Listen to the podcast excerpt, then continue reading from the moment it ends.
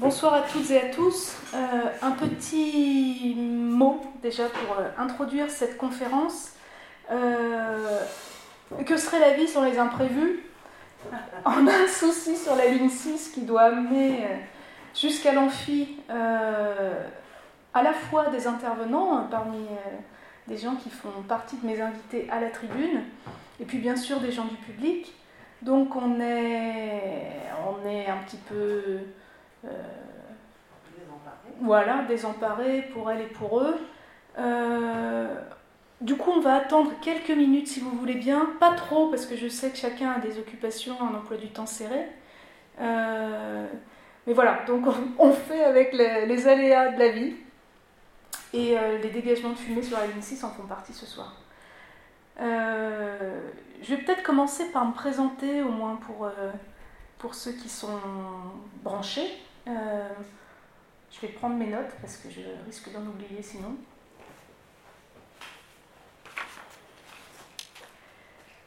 Alors, euh, ce soir, cette conférence a été initiée et co-organisée par la chaire de philosophie à l'hôpital.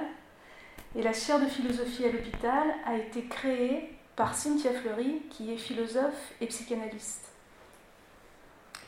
Et il se trouve qu'en juin 2020, à peine sortie du confinement, Cynthia m'a invité à écrire un texte sur la PMA. Parce qu'elle savait que je suis à la fois euh, journaliste, euh, reporter de, de, cœur, c'est-à-dire en gros reporter un jour, reporter toujours, et puis euh, ex-patiente de la PMA, j'ai eu mon enfant au terme d'un parcours compliqué euh, grâce à un don d'ovocytes. Et quand mon enfant a eu un an et demi, j'ai choisi de quitter Libération où je travaillais depuis 20 ans, euh, consciente en fait que ce parcours de PMA avait été une épreuve dans ma vie euh, qui laissait des traces. Et j'avais envie de faire quelque chose pour mettre un peu de confort dans ce parcours de PMA, dans ces parcours, parce que j'avais éprouvé euh, la technicité de cette médecine. J'avais pu me rendre compte qu'il s'agissait d'une médecine de pointe, euh, mais à la fois je m'étais sentie infiniment seule pendant ce parcours, et je me disais qu'il fallait faire quelque chose pour humaniser le soin. Alors je reviens à Cynthia Fleury, à la chaire de philosophie à l'hôpital, on est huit ans plus tard, et Cynthia me propose d'écrire un texte euh, pour ce qui l'intéresse, elle d'ailleurs, dans cette démarche, c'est la clinique du rétablissement. C'est-à-dire comment des gens qui sont contraints de passer par un traitement médical euh, en ressortent et comment on peut essayer de s'organiser pour qu'ils en ressortent le mieux possible? Parce que le souci avec la PMA, et on va le voir avec nos différents invités, et, puis peut-être aussi avec des gens du public qui sont passés par là, euh, le souci de la PMA, l'un des, soucis principaux, euh, c'est qu'elle c'est que souvent les, gens en ressortent abîmés, esquintés. Euh, la PMA, ça fait mal au corps, ça fait mal psychiquement, ça peut faire mal au couple. Il y a pas mal de couples qui euh, se fracassent en fait sur cette épreuve médicale-là. Et puis, ça peut aussi laisser des traces euh, alors qu'on veut devenir parent. Et ce que je souhaiterais en fait souligner pour cette, euh, conférence, si, elle a un, un objectif avoué, euh, c'est peut-être de permettre cette prise de conscience. C'est qu'en fait, il y a un enjeu, c'est la parentalité. Euh, et l'enjeu, il n'est donc pas uniquement sur le désir d'enfant, sur le moment de la conception, sur la grossesse, sur l'accouchement, sur la naissance, il est en fait dans un continuum qui est autour de la naissance, qui est en fait la parentalité, devenir parent. Voilà. Et c'est pour ça que je terminerai cette introduction en vous disant que la PMA, tout le monde en parle, les, les médias, tout le monde euh, euh, connaît cet acronyme. Euh, en réalité, quand on devient patient, on s'aperçoit et qu'on est obligé de passer la porte d'un centre de fertilité, on s'aperçoit que ça s'appelle l'AMP. C'est-à-dire pas la procréation médicalement assistée, que tout le monde utilise, mais l'assistance médicale à la procréation que personne n'utilise. Alors ce que je souhaitais vous proposer pour ce soir et puis pour l'avenir, c'est qu'on donne à ce, cet acronyme-là, AMP, un sens plus euh, global, euh, qui serait en fait de le décliner en accompagnement multiple à la parentalité. Alors, c'est pas encore très visible, mais quand même, je suis très heureuse d'accueillir à la tribune, euh, à côté de moi, Magali Dieu, qui est coach, mais pas seulement coach. Elle a de multiples casquettes. Magali, elle est aussi comédienne et chanteuse. Elle a fondé une association qui s'appelle Naître Enchanté à Toulon. Et puis, elle a créé, avec la chaire de philosophie à l'hôpital et le CNAM, un DU pour justement les personnels soignants, tu me corrigeras si je dis des bêtises, qui souhaitent réfléchir euh, au, geste médical, à la portée du geste médical.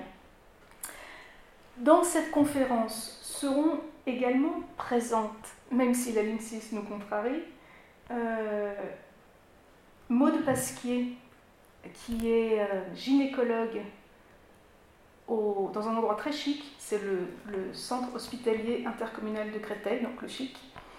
Elle est gynécologue et hypnothérapeute. Euh, nous accueillerons aussi Guénola Kérannes, qui est chef du service de fertilité de l'hôpital des Diaconesses.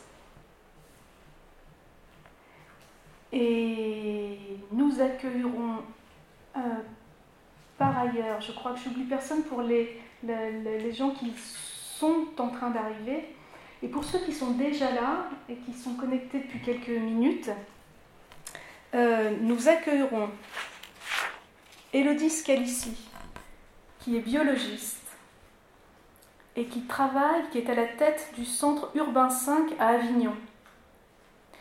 Elodie, en deux mots, euh, mais je te laisserai te présenter tout à l'heure, Elodie. Elle est, elle est donc biologiste, elle travaillait au laboratoire elle regardait les gamètes de près, puis elle s'est dit c'est quand même bizarre ce qui se passe sur les gamètes là, il faudrait que j'aille voir les patients, que j'aille à leur rencontre. Alors, sans te spoiler, elle a poussé la porte du laboratoire. Et elle est allée à la rencontre des patients pour leur parler de leur mode de vie, de voilà, comment, quelle était en fait la, la... qui était-il? Et puis elle a voyagé pas mal, je crois qu'elle est arrivée jusqu'au Québec. Elle a vu d'autres façons de faire avec les patients et en rentrant en France, elle a pris de grandes décisions qu'elle va pouvoir vous exposer tout à l'heure.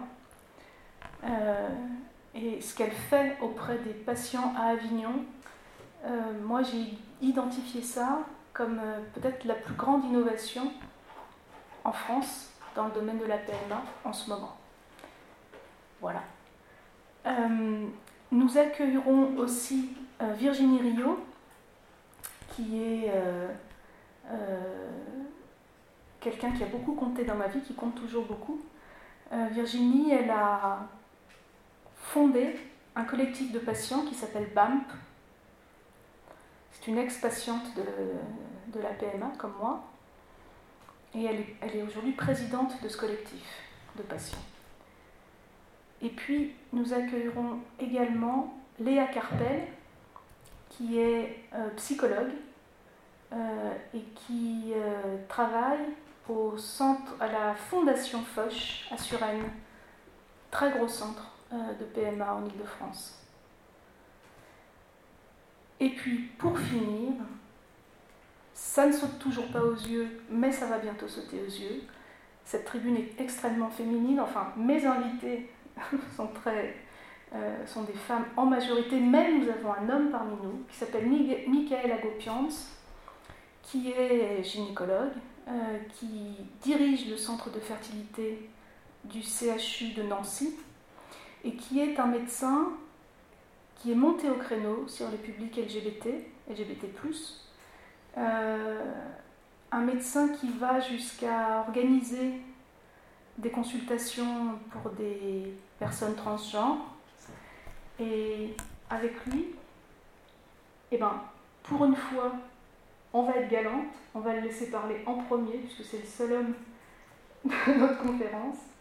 Euh, et j'ai très envie, Michael, que vous, que vous preniez euh, la parole pour nous dire peut-être euh, en introduction, vous êtes libre de dire ce que vous voulez bien évidemment, mais en introduction, peut-être vous demander ce que ça vous a apporté, cette nouvelle loi qui depuis le mois d'août permet la prise en charge pas seulement des hétérosexuels, mais aussi des femmes seules et des couples de femmes. Et puis cette ouverture très inclusive que vous avez pour tout, tout type de patients, quelle que soit leur, leur personnalité ou leur orientation sexuelle, qu'est-ce que ça vous a appris à vous? Alors bonsoir à, bonsoir à tout le monde. Merci beaucoup euh, pour me donner l'occasion de, discuter et de euh, commenter euh, la, pratique de la PMA euh, sur un plan euh, différent que celui qui est habituellement euh, présenté dans, nos congrès médicaux notamment. Et j'aimerais tout d'abord rebondir sur, sur votre introduction et notamment sur la définition à donner au sigle AMP ou PMA. Peut-être qu'on en parlera plus tard un peu plus, un peu plus longuement. Euh, mais c'est vrai que depuis la médiatisation, euh, notamment par la, révision de la loi de bioéthique euh, du sigle PMA, on a de plus en plus l'habitude de l'appeler entre nous comme ça, ce qui est parfois refusé par certains, par certains praticiens, par certains médecins comme un terme non médical et destiné entre guillemets à la société civile. Et, euh, et, la définition que vous avez donnée du sigle AMP euh, me, plaît bien entendu particulièrement. J'avais rédigé dans le Figaro une tribune sur le fait qu'aucune PMA n'était anodine. il y avait toujours une implication du corps de l'esprit dans ces démarches. Et donc, je préférais parler d'accompagnement médical à l'accès à la parentalité, euh, puisque euh, ce que les personnes qui viennent nous voir cherchent, c'est une parentalité, ce n'est pas à procréer. Et donc, la définition de la spécialité est déjà euh, bien très mauvaise. Alors, pour revenir à la, à la dernière révision donc, de la loi de bioéthique, euh, qui nous a valu déjà quelques décrets euh, d'applicabilité euh, qui ont maintenant six mois.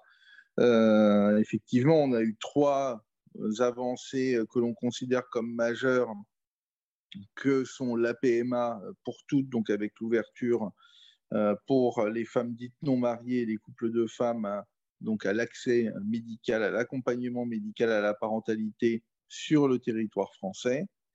Deuxièmement, l'autoconservation dite sociétale des gamètes, donc des ovules ou des spermatozoïdes, et que l'on sait par pratique qui concerne plus de 90% habituellement euh, la congélation d'ovocytes. Et donc, euh, on pourra en discuter aussi, euh, mais c'est quand même une réglementation qui permet une certaine liberté, une nouvelle liberté procréative la, contraception, l'IVG, et maintenant, outre la PMA pour toutes, on a l'autoconservation dite sociétale. Donc on avance encore plus dans la... Dans...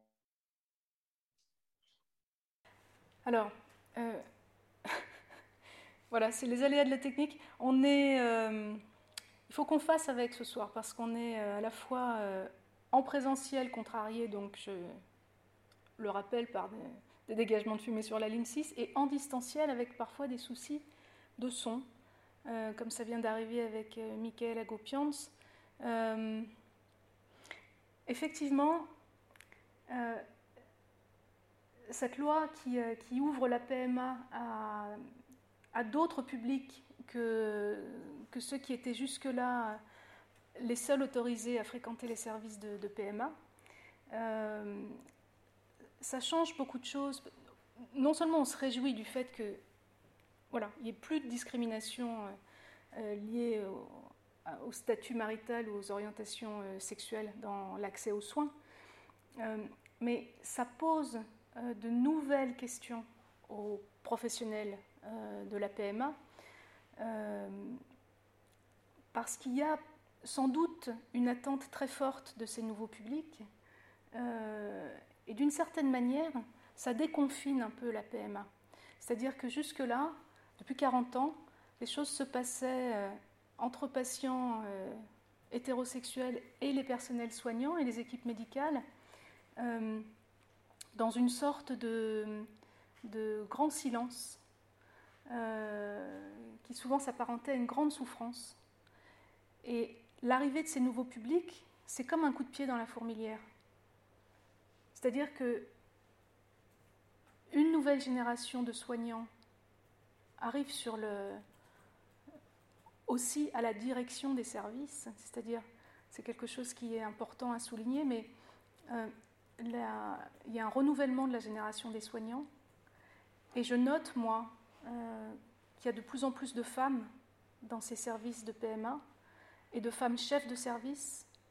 Et c'est tant mieux, parce que c'est euh, cette, euh, cette euh, nouvelle donne change des choses. Je me permets juste une petite incise. L'endométriose, il y a dix ans, on n'en parlait pas. Maintenant, tout le monde sait à peu près ce que c'est que l'endométriose. Et quand on demande aux chercheurs et aux médecins pourquoi, qu'est-ce qui s'est passé, souvent on nous dit bah, des femmes sont arrivées dans ces fonctions médicales et on dit non, non, c'est pas simplement des femmes qui se plaignent pour pas aller à la fac ou aller travailler, elles ont réellement un problème médical et on va chercher et on va comprendre et on va trouver la solution. Voilà. Donc cette nouvelle génération de soignants qui euh, aujourd'hui accueille également les nouveaux publics de la PMA, bah, c'est aussi à, cette génération-là qu'on donne la parole ce soir et j'en suis très fière. Voilà des gens qui arrivent enfin libérés de la ligne 6. Bonsoir. Euh, est-ce que est-ce que Virginie Rio est là, connectée?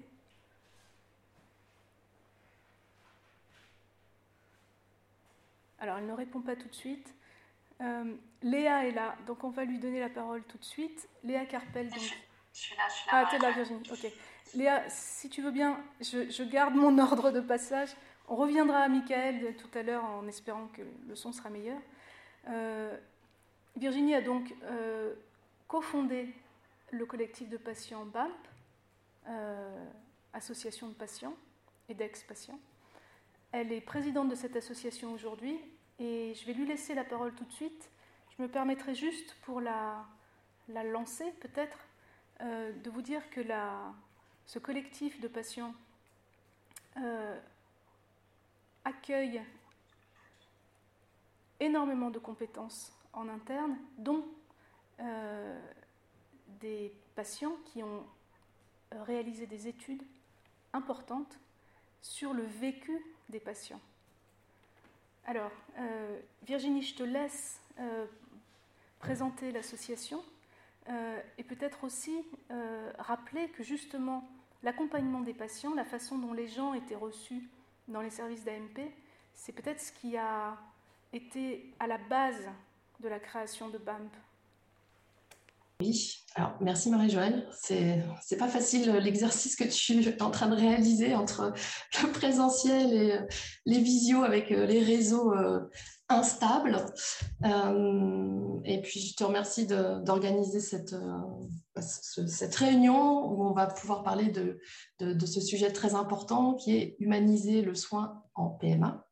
Alors, pour euh, expliquer un peu d'où je parle, en fait, moi, j'ai été pendant plus de 20 ans éducatrice spécialisée auprès de différents publics en difficulté, donc soit des, des enfants euh, placés, soit des personnes qui avaient des problématiques euh, psychiques, des personnes qui avaient des problématiques euh, d'exclusion. Et donc, bah, en tant qu'éducatrice spécialisée, la, question de l'accès aux droits des, des personnes qu'on accompagnait, qu'on recevait, la question du respect de la personne, de son parcours de vie, de ses choix, et bien, c'était au centre de, mon travail quotidien avec l'objectif euh, d'améliorer la situation des gens, euh, que, les choses, euh, que leur situation progresse. Et donc, quand je me suis retrouvée en parcours, déjà en désir d'enfant, confrontée à des difficultés à, ce que ces enfants arrivent de façon naturelle, et ensuite confrontée au parcours d'AMP, donc c'était dans les années 2009, 10, 11, 2012, euh, eh bien, en fait, je me suis très vite confrontée euh, à des professionnels de l'AMP, là où j'étais suivie, euh, à des gynécologues spécialisés en ville et ensuite au CHU, qui avaient un rapport avec moi très compliqué, qui était basé sur l'infantilisation, peu de considération pour ma situation, mon contexte, euh, mon désir, euh, du sexisme, parce qu'à l'époque, c'était encore, euh, mais madame, il faut arrêter d'y penser. Vous savez, les femmes ont des problèmes psychologiques, donc c'est pour ça qu'elles n'arrivent pas à avoir d'enfants. Et tout ça, en fait, ça a créé chez moi beaucoup de colère.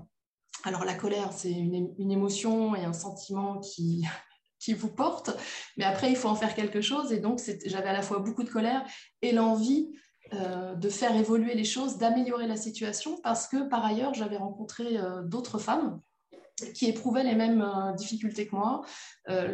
et donc, je me suis dit, c'est pas possible, il y a, quelque chose qu'il faut, qu'il faut, qu'il faut faire bouger.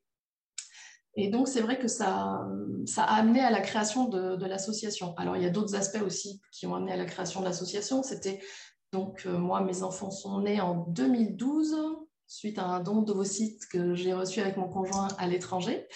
Et en 2012, on sortait de la précédente révision de loi de bioéthique où on avait beaucoup entendu dans les médias euh, des gens qui étaient contre, euh, contre la PMA, contre euh, l'ouverture de la PMA à toutes les femmes, avec des propos très agressifs et violents vis-à-vis -vis des personnes qui avaient recours à l'ANP. Et je me suis dit, mais j'ai pas fait des enfants pour qu'ils se retrouvent dans un monde comme ça, fait de, de, rejet, d'agressivité et de violence. Donc voilà, là aussi, il faut qu'on se mobilise. Et donc en fait, tout ça, ça a constitué très rapidement le cadre de l'association avec les grands thèmes qu'on voulait euh, aborder. Et donc on a dès 2000, donc on a créé l'association en octobre 2013 et on avait déjà commencé un peu euh, dès le mois de mai 2013, euh, voilà, à travailler sur comment améliorer la situation de l'AMP en France, comment améliorer la relation aux, professionnels patients, comment améliorer les résultats euh, de l'AMP. Et en fait, on a, très vite, dès l'été 2013, mais parce qu'il y avait déjà des choses que j'avais commencé à écrire avant, euh, rédigé un manifeste donc, qui était, où on faisait des constats sur différents, en, en, fonction de quatre grands axes et avec des propositions.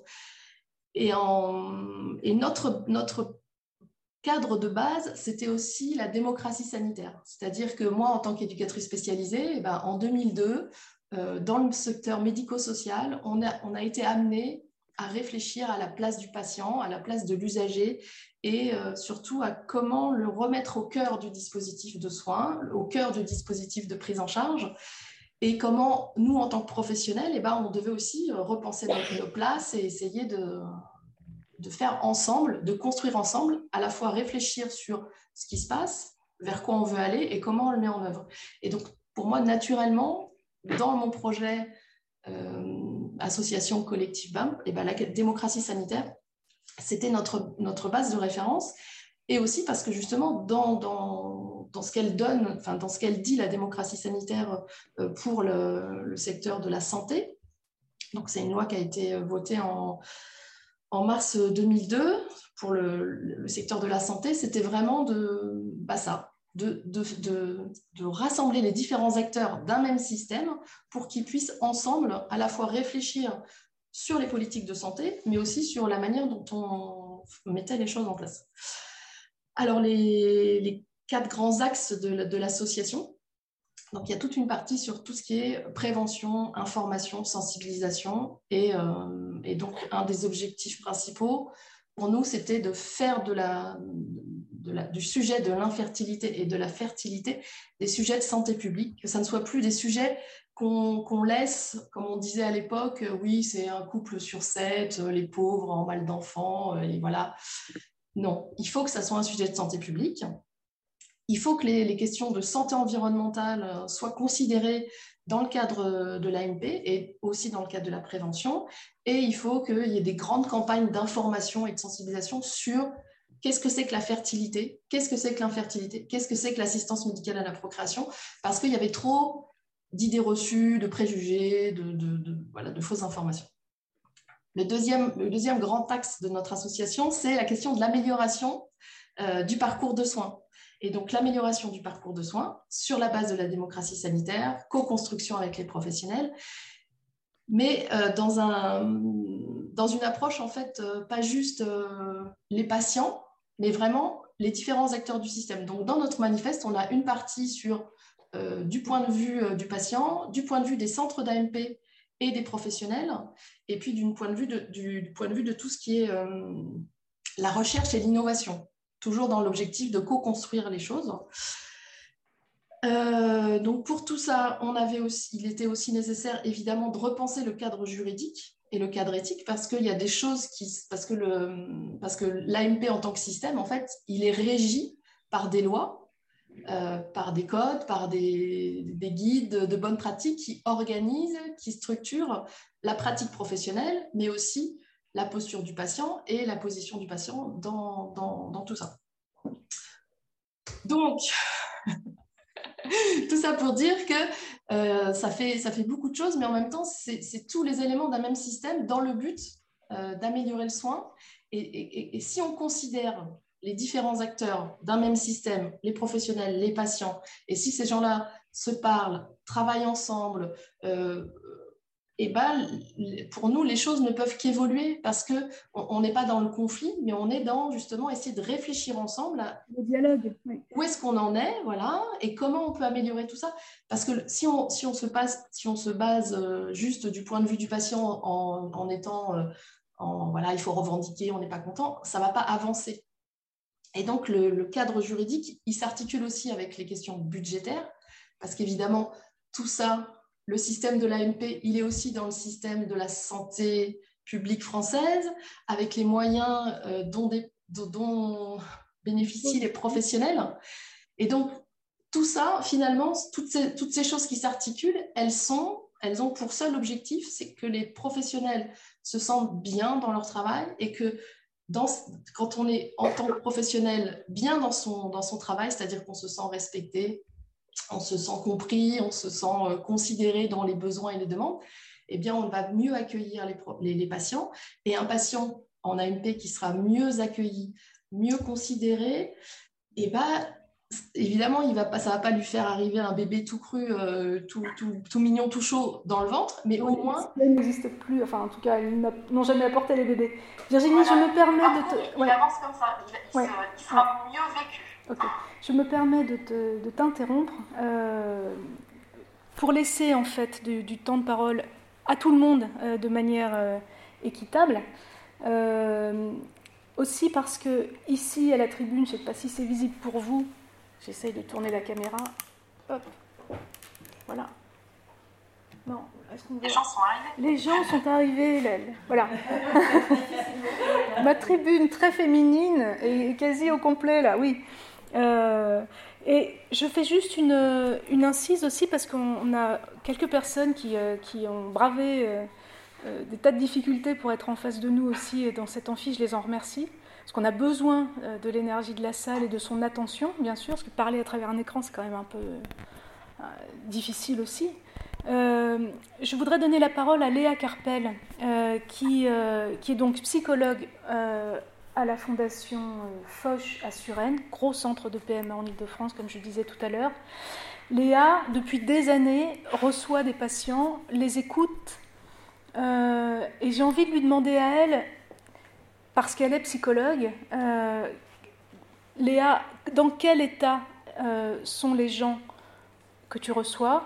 Est-ce que euh, quel est leur état d'un point de vue euh, psychique quoi? C'est-à-dire, est-ce qu'on peut dire que la est-ce qu'on peut dire que la il faut couper un micro là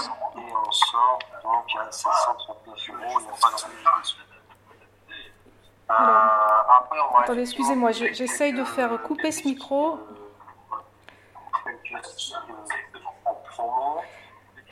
Léa, est-ce que tu peux prendre la parole peut-être par-dessus pendant que j'essaye d'envoyer un texto euh, pour, voilà, pour euh, nous expliquer en fait dans quel état, qu'est-ce que ça fait la PMA sur les gens et dans quel état ils sont quand tu les vois? Merci euh, Marie-Joëlle de me donner la parole.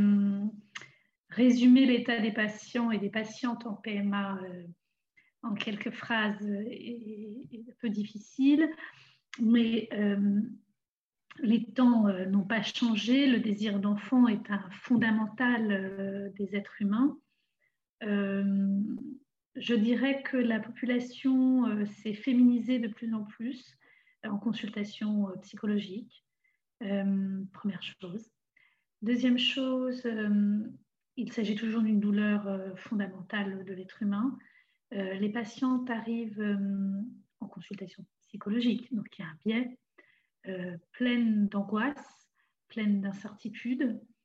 Euh, les espoirs, celles que je reçois bien sûr, sont des femmes principalement dont les espoirs s'envolent peu à peu et euh, la possibilité de procréer avec ses propres gamètes faiblissent de mois en mois, d'année en année.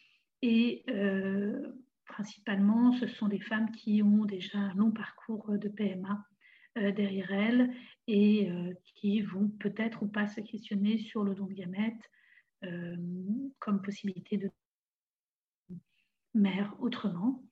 leur état psychique varie en fonction des espoirs qu'on leur donne.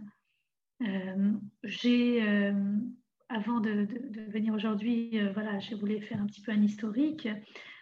C'est intéressant parce que dans l'accompagnement psychologique, je pense que au fil des années, les psychologues comme moi ont abandonné l'idée euh, de la stérilité psychogène, comme c'était très à la mode dans les années 80-90, hein, euh, où euh, cette idée ne s'adressait d'ailleurs qu'aux femmes, qu'aux femmes qu'on disait que c'était dans leur tête.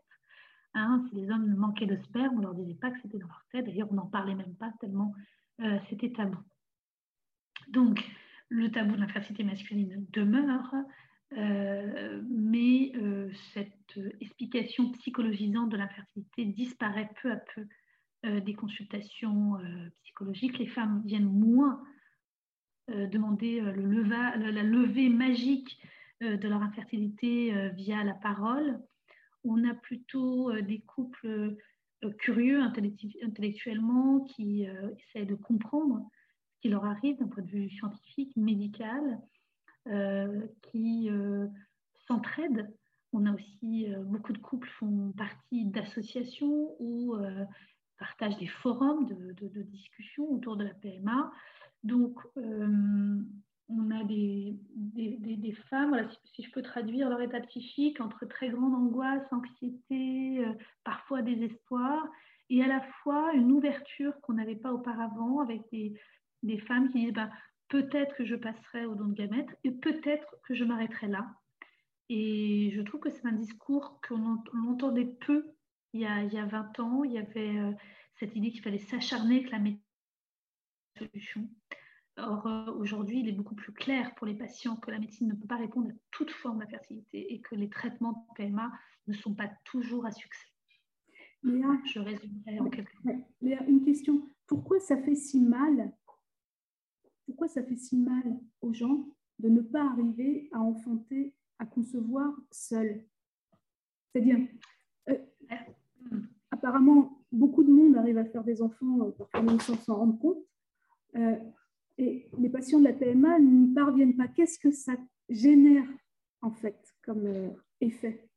Eh bien, il faut, pour comprendre, il faut remonter aux jeunes années de tout individu. C'est-à-dire que tout individu, autant que nous sommes autour de cette magnifique organisation, vont rêver euh, des enfants que nous aurions. Euh, nous nous sommes rêvés euh, parents, pères, puis mères, dans des familles bien sûr tout allait être bien mieux que celles dans lesquelles nous étions, où nous avions grandi. Beaucoup de petites filles voilà, s'amusent à glisser des coussins sous leur robe, à jouer avec leurs poupées, en, les, se faisant appeler maman et puis papa pour certains garçons. Donc c'est une rêverie d'abord infantile. Et puis, euh, on passe à l'âge adulte où euh, ça devient une réalisation de soi à plusieurs égards. Le premier, pourquoi c'est douloureux? Parce que le médecin vient dire que ce corps avec lequel on vit n'est euh, pas capable. On souffre d'incapacité à se reproduire. Or, si tout va bien et que nous vivons avec un narcissisme heureux, dans le narcissisme au bon sens du terme, c'est-à-dire l'amour de soi, qui est nécessaire à toute vie, euh, eh bien, est très blessé. Tout d'un coup, ce corps, euh, il est vu non plus comme l'allié, mais comme porteur d'un handicap, le plus souvent invisible. Tu parlais de l'endométriose tout à l'heure, mais il y a un tas d'atteintes euh, qui sont invisibles. Donc, il y a un ressenti également social de honte, c'est-à-dire que on ne sait pas bien comment expliquer que ce corps n'est pas capable exactement de se débrouiller seul.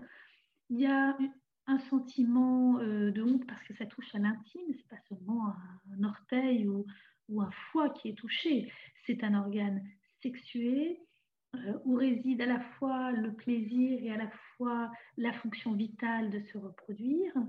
C'est douloureux parce que le terme même de se reproduire, vous l'entendez, c'est-à-dire de euh, mettre au monde un mini-moi, euh, qui est une rêverie très commune, là aussi portée par un narcissisme heureux, et bien tout ça est, mis aux oubliettes. Il faut rajouter, bien sûr, ça c'est vraiment l'annonce, le début de la prise en charge gynécologique au PMA, mais il faut y ajouter dans la douleur les espoirs déçus il y a une difficulté à la PMA, je, ne vous apprends rien, ce sont des bilans qui sont très intrusifs avec des échographies pelviennes, des hystéroscopies, des hysterosalpingographies qui ne semblent pas très drôles.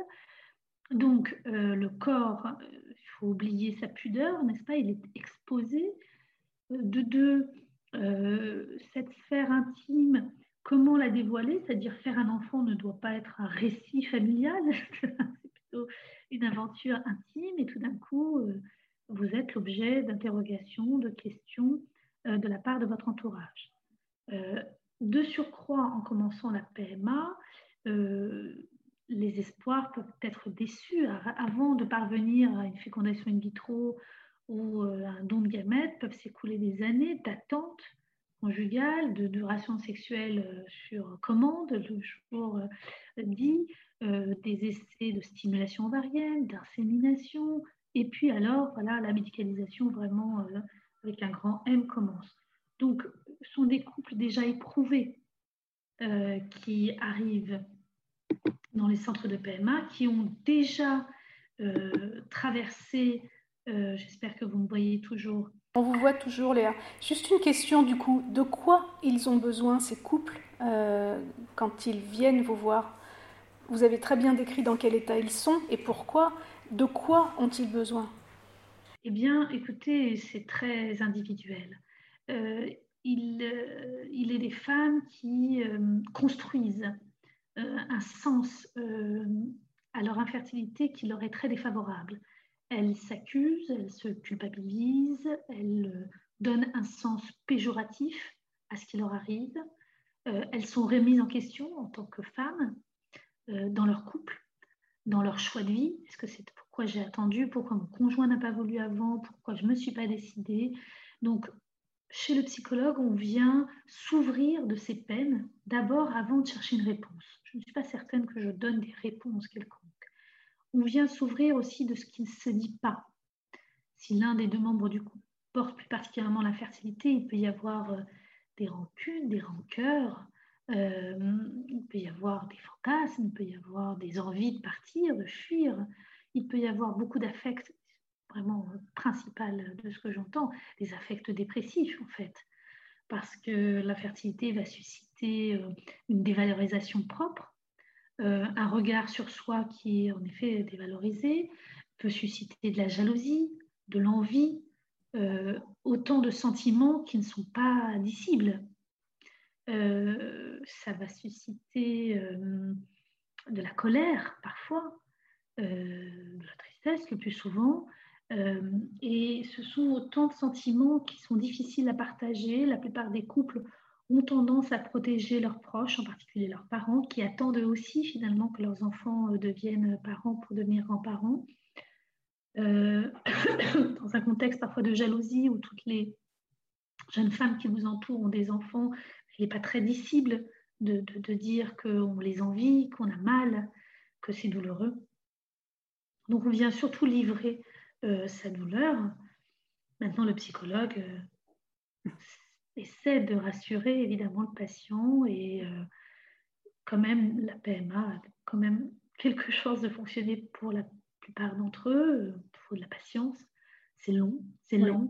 Alors, Léa, ouais, Léa, merci pour cette euh, présentation. Et puis, on va se permettre aussi d'avoir un jeu de questions-réponses euh, dans le, la deuxième partie de cette rencontre où, bien sûr, on aura l'occasion de revenir sur euh, ou d'aller plus loin dans, l'un ou l'autre des aspects. les invités EES de ma tribune sont toutes là, avec les aléas de la ligne 6 du métro. Donc, euh, je, suis, euh, je très, je, suis enchantée euh, d'accueillir donc Maude Pasquier du Chic, Chic de Créteil, donc le centre intercommunal, le centre hospitalier intercommunal de Créteil, donc le Chic c'est Chic, qui est gynécologue et endocrinologue, endocrinologue et hypnothérapeute. Et euh, est-ce qu'il faut que je tourne la caméra pour que vous voyez? Est-ce que ça.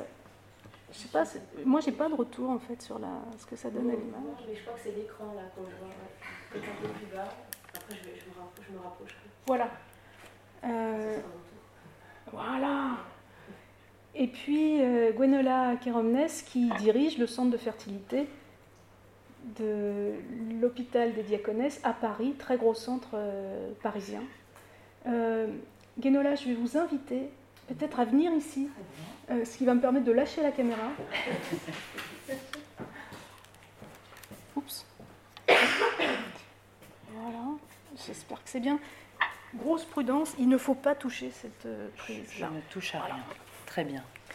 Euh, et je voulais juste vous demander, Guénola, comme introduction peut-être à votre intervention, mhm quand on a affaire justement à la colère des patients, à ce sentiment que ça peut générer de ne pas arriver à concevoir par soi-même, euh, comment on fait?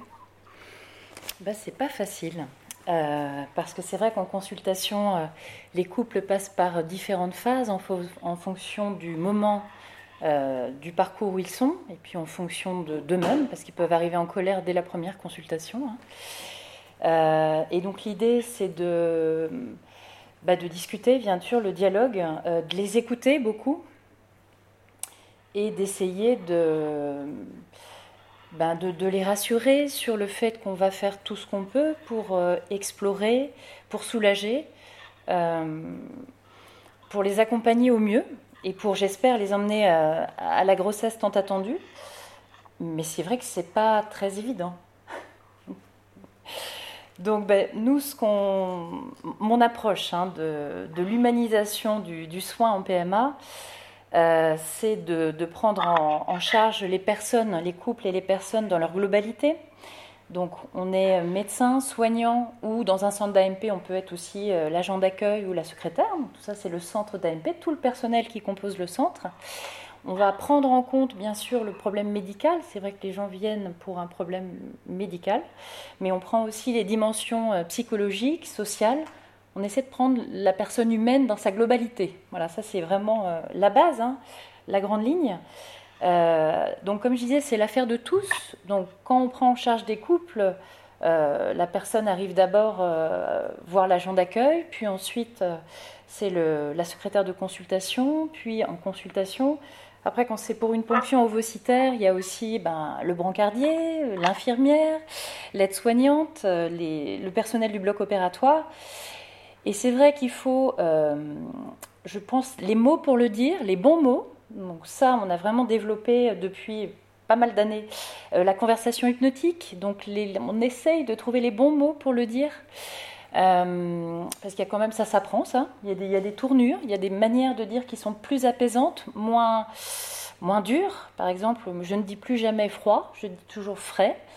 voilà, je ne dis plus jamais ne vous inquiétez pas, mais rassurez-vous. Bon, ça peut paraître pas grand-chose, mais en fait c'est très important.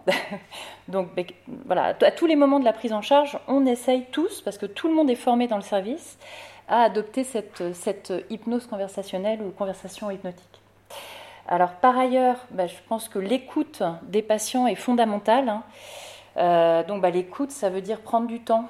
Il faut toujours prendre du temps. Donc, on a dimensionné nos consultations suffisamment longues pour avoir le temps d'écouter et malgré nos, consultations assez longues, c'est toujours un peu difficile de donner suffisamment de temps pour écouter, en tout cas en tant que médecin. Mais en tout cas, on, essaye euh, d'écouter euh, et de, de désamorcer, d'expliquer. Le dialogue est super important. Donc il y a toujours un temps sur la technique et sur euh, bah, vraiment le médical pur, rapport bénéfice-risque et tout, et l'information à délivrer qui est extrêmement importante. Mais il y a tout un temps d'écoute et de, bah, relationnel qui est si important dans la relation de confiance euh, praticien-patient. Donc voilà, ce que je voulais dire aussi, c'est que euh, bah, le couple est vraiment, et les patients, parce que ça peut être des femmes seules, donc des patientes seules, des couples, sont au centre de notre prise en charge on, pense qu'à ça, mais c'est normal d'ailleurs, parce qu'on est là que pour ça. Enfin, ouais, que pour ça. Euh, et ça m'a fait rire parce qu'un de nos jeunes chefs de clinique m'a dit, euh, au bout d'un mois et demi euh, dans le service, m'a dit Mais c'est dingue, vous, vous êtes centré que sur le patient. Et je dis bah, C'est normal en fait. On fait ça depuis très longtemps. Je pense qu'on est nombreux à faire ça depuis très longtemps. Hein. Je ne dis pas du tout que c'est que les diacres, mais euh, c'est normal que ce soit notre seule préoccupation. Donc au bloc opératoire, on ne va pas parler de ce qui se passe euh, dans le reste de l'hôpital, des problèmes, parce qu'il y a des problèmes partout. Non, on se centre sur la patiente, on lui raconte une histoire, on écoute ce qu'elle a à nous dire, on la fait chanter bien sûr, c'est extrêmement important. On la fait rigoler, on lui parle de nourriture, etc.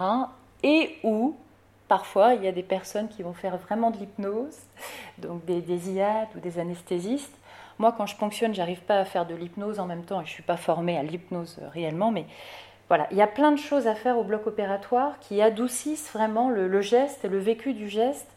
Et la patiente, elle est super contente en fait. À la fin, elle dit Ah, c'est fini. Bah, je vous dis On peut recommencer. Bon, enfin, bon c'est vraiment sympa. Euh, et puis, on a réfléchi depuis très longtemps avec l'ancien chef de service qui est Lionel Larue avec euh, la psychologue du centre, euh, Alix Léger, qui a été très très longtemps dans le centre, qui vient juste de partir à la retraite, euh, a toute une approche.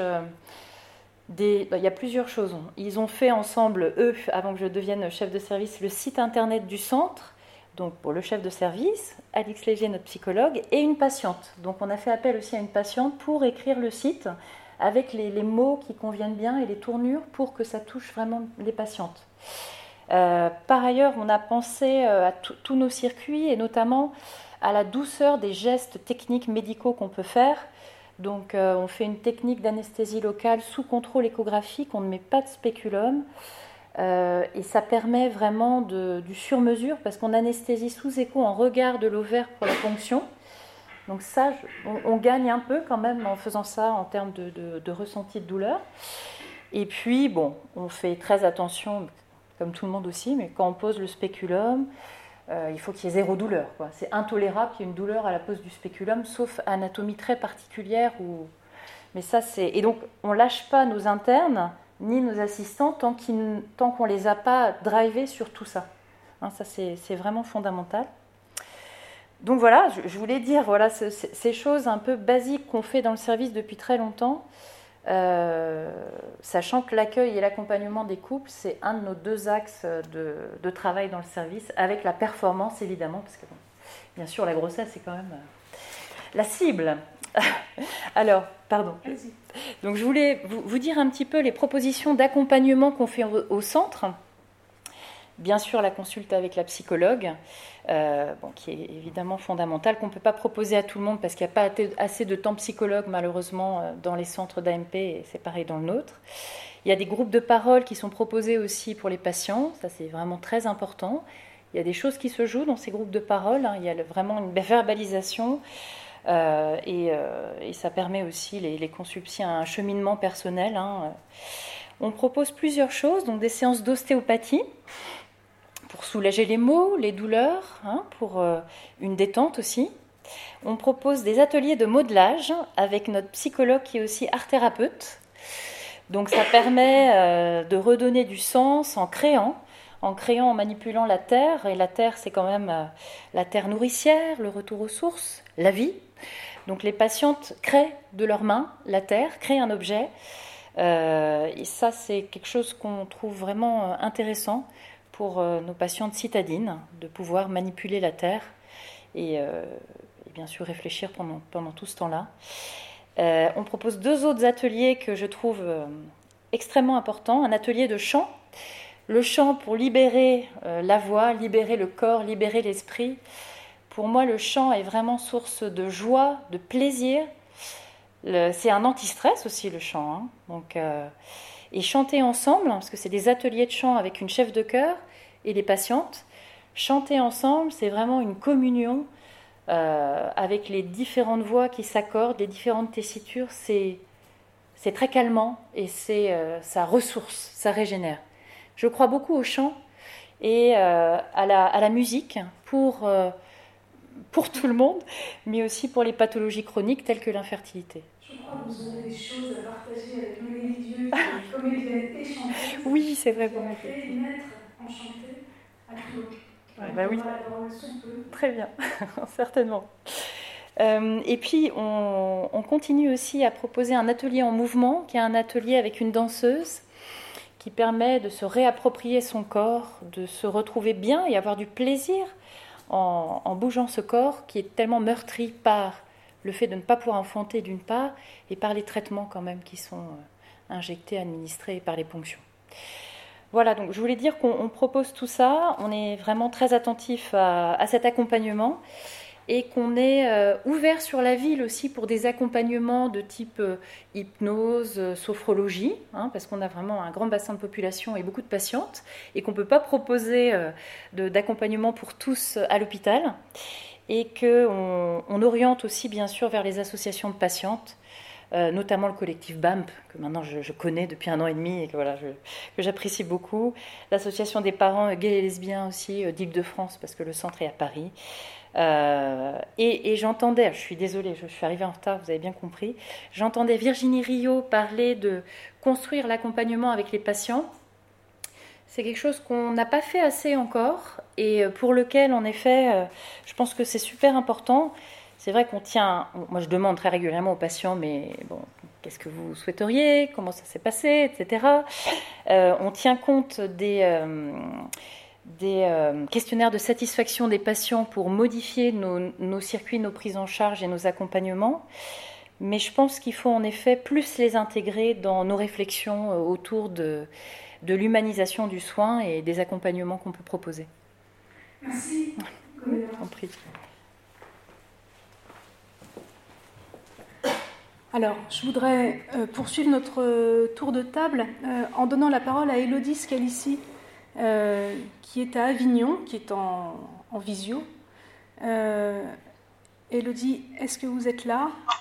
Oui, bonjour. Bonjour. euh, Elodie, donc, qui, a, euh, qui dirige en fait le centre de, Urbain 5 à Avignon, qui est un médecin de cette génération, donc de, jeunes médecins et de médecins femmes euh, qui dirige des centres d'AMP et ça change des choses, j'en suis intimement persuadée.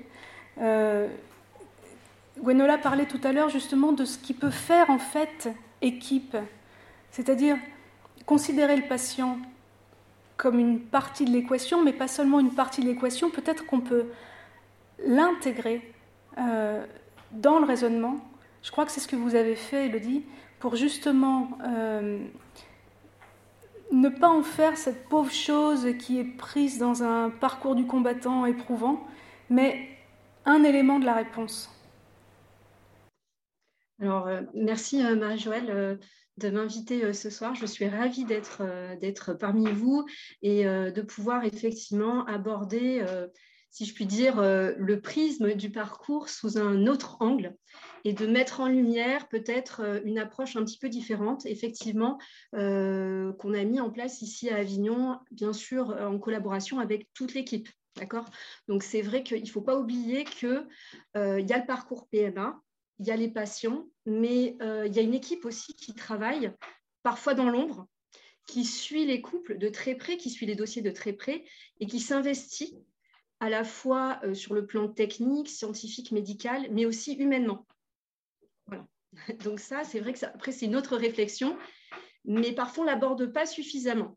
Donc les équipes sont vraiment euh, partie prenante dans ce parcours.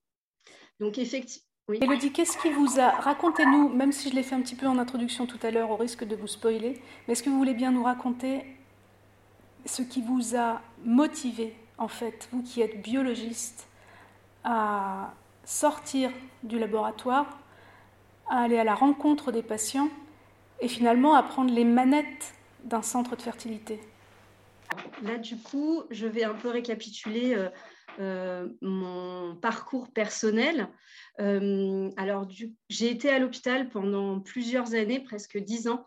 je souhaitais faire une carrière hospitalo-universitaire, donc j'ai fait de la recherche, j'ai fait de l'enseignement, j'ai fait de la médecine. Et très vite, je me suis sentie un petit peu étriquée dans ce parcours et je me suis rendu compte que peut-être euh, l'approche qui était proposée ne correspondait pas à ce que moi, euh, je, souhaitais apporter à mes patients, dans le cadre de ma discipline, bien évidemment. Donc, effectivement, j'ai décidé finalement de sortir du, laboratoire, de quitter les microscopes du laboratoire et d'aller euh, vivre des expériences euh, dans d'autres centres à l'international, et en particulier effectivement au Québec. Et, euh, et là, je me suis vite rendu compte qu'il y avait une autre vision de la médecine, du parcours, bon, en particulier effectivement PMA, mais de manière aussi générale. Donc, pour l'anecdote, les Québécois caractérisent notre système hospitalier comme féodal et misogyne. Voilà, donc ça c'est juste pour mettre un pavé dans la mare, mais euh, ça me fait doucement euh, sourire. Mais est-ce qu'ils ont réellement tort? Point d'interrogation. Donc en tout cas, c'est parti d'une réflexion effectivement personnelle et euh, je, me suis questionnée sur aussi bah, le rôle du patient effectivement et l'approche qu'on pouvait proposer en médecine. Et, et c'est vrai que pour moi, ce qui est indispensable, c'est il y a deux choses. La première, c'est que le patient doit être, à mon avis, acteur, son propre acteur dans le, dans le parcours. Euh, et euh, donc, on doit prendre, effectivement, comme on l'a dit euh, tout à l'heure, en compte à la fois l'aspect scientifique, médical, mais aussi le vécu émotionnel.